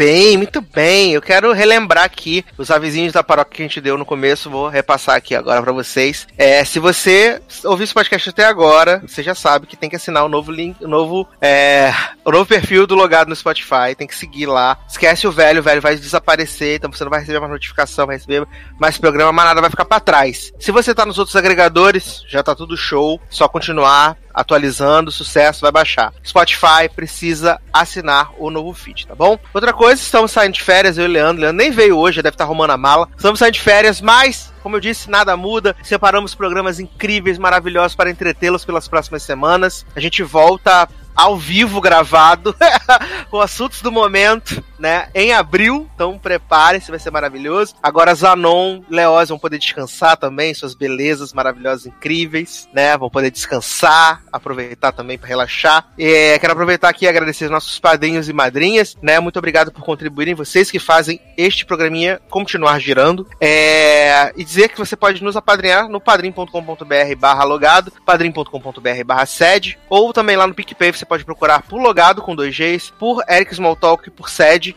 E a partir de um realzinho você pode contribuir com todos esses programas para que eles continuem a crescer e estando no seu feed cada dia mais uma loucura, coisas maravilhosas, coisas incríveis, tá? Agradecer também a todo mundo que comentou nas últimas edições do os podcasts, né, que vai comentar nos podcasts de férias, é, que comentaram no nosso hit list de One Hit Wonders, muito obrigado. Foi um podcast muito bacana, quem sabe vem aí a parte 2 em breve. De traz Leózio também para trazer uns One Hit Wonders aí, umas coisas maneiras, tá? Então muito obrigado pelos comentários que vocês deixaram lá. Muito obrigado pra Leózio que Fazer deixou um justiça com o Mega Treino, viu?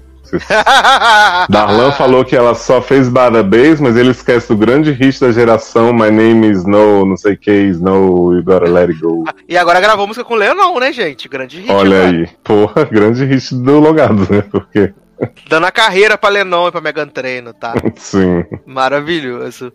Então é isso, meus queridos. Um grande abraço. Até a próxima e tchau. Beijo! Voltando das férias, só eu e o Zanon aqui vão tomar de golpe. Ixi, o golpe vem. Chora. Dá uma pastilha aí.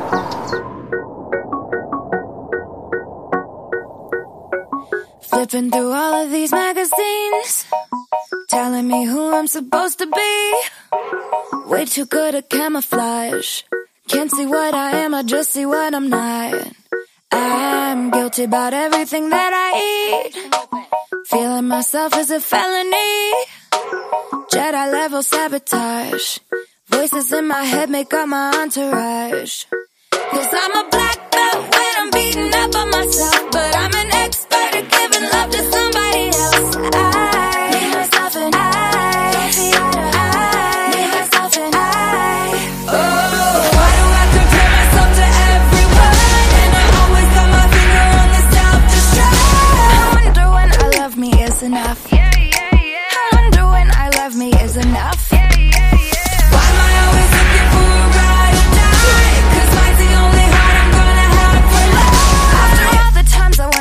it up.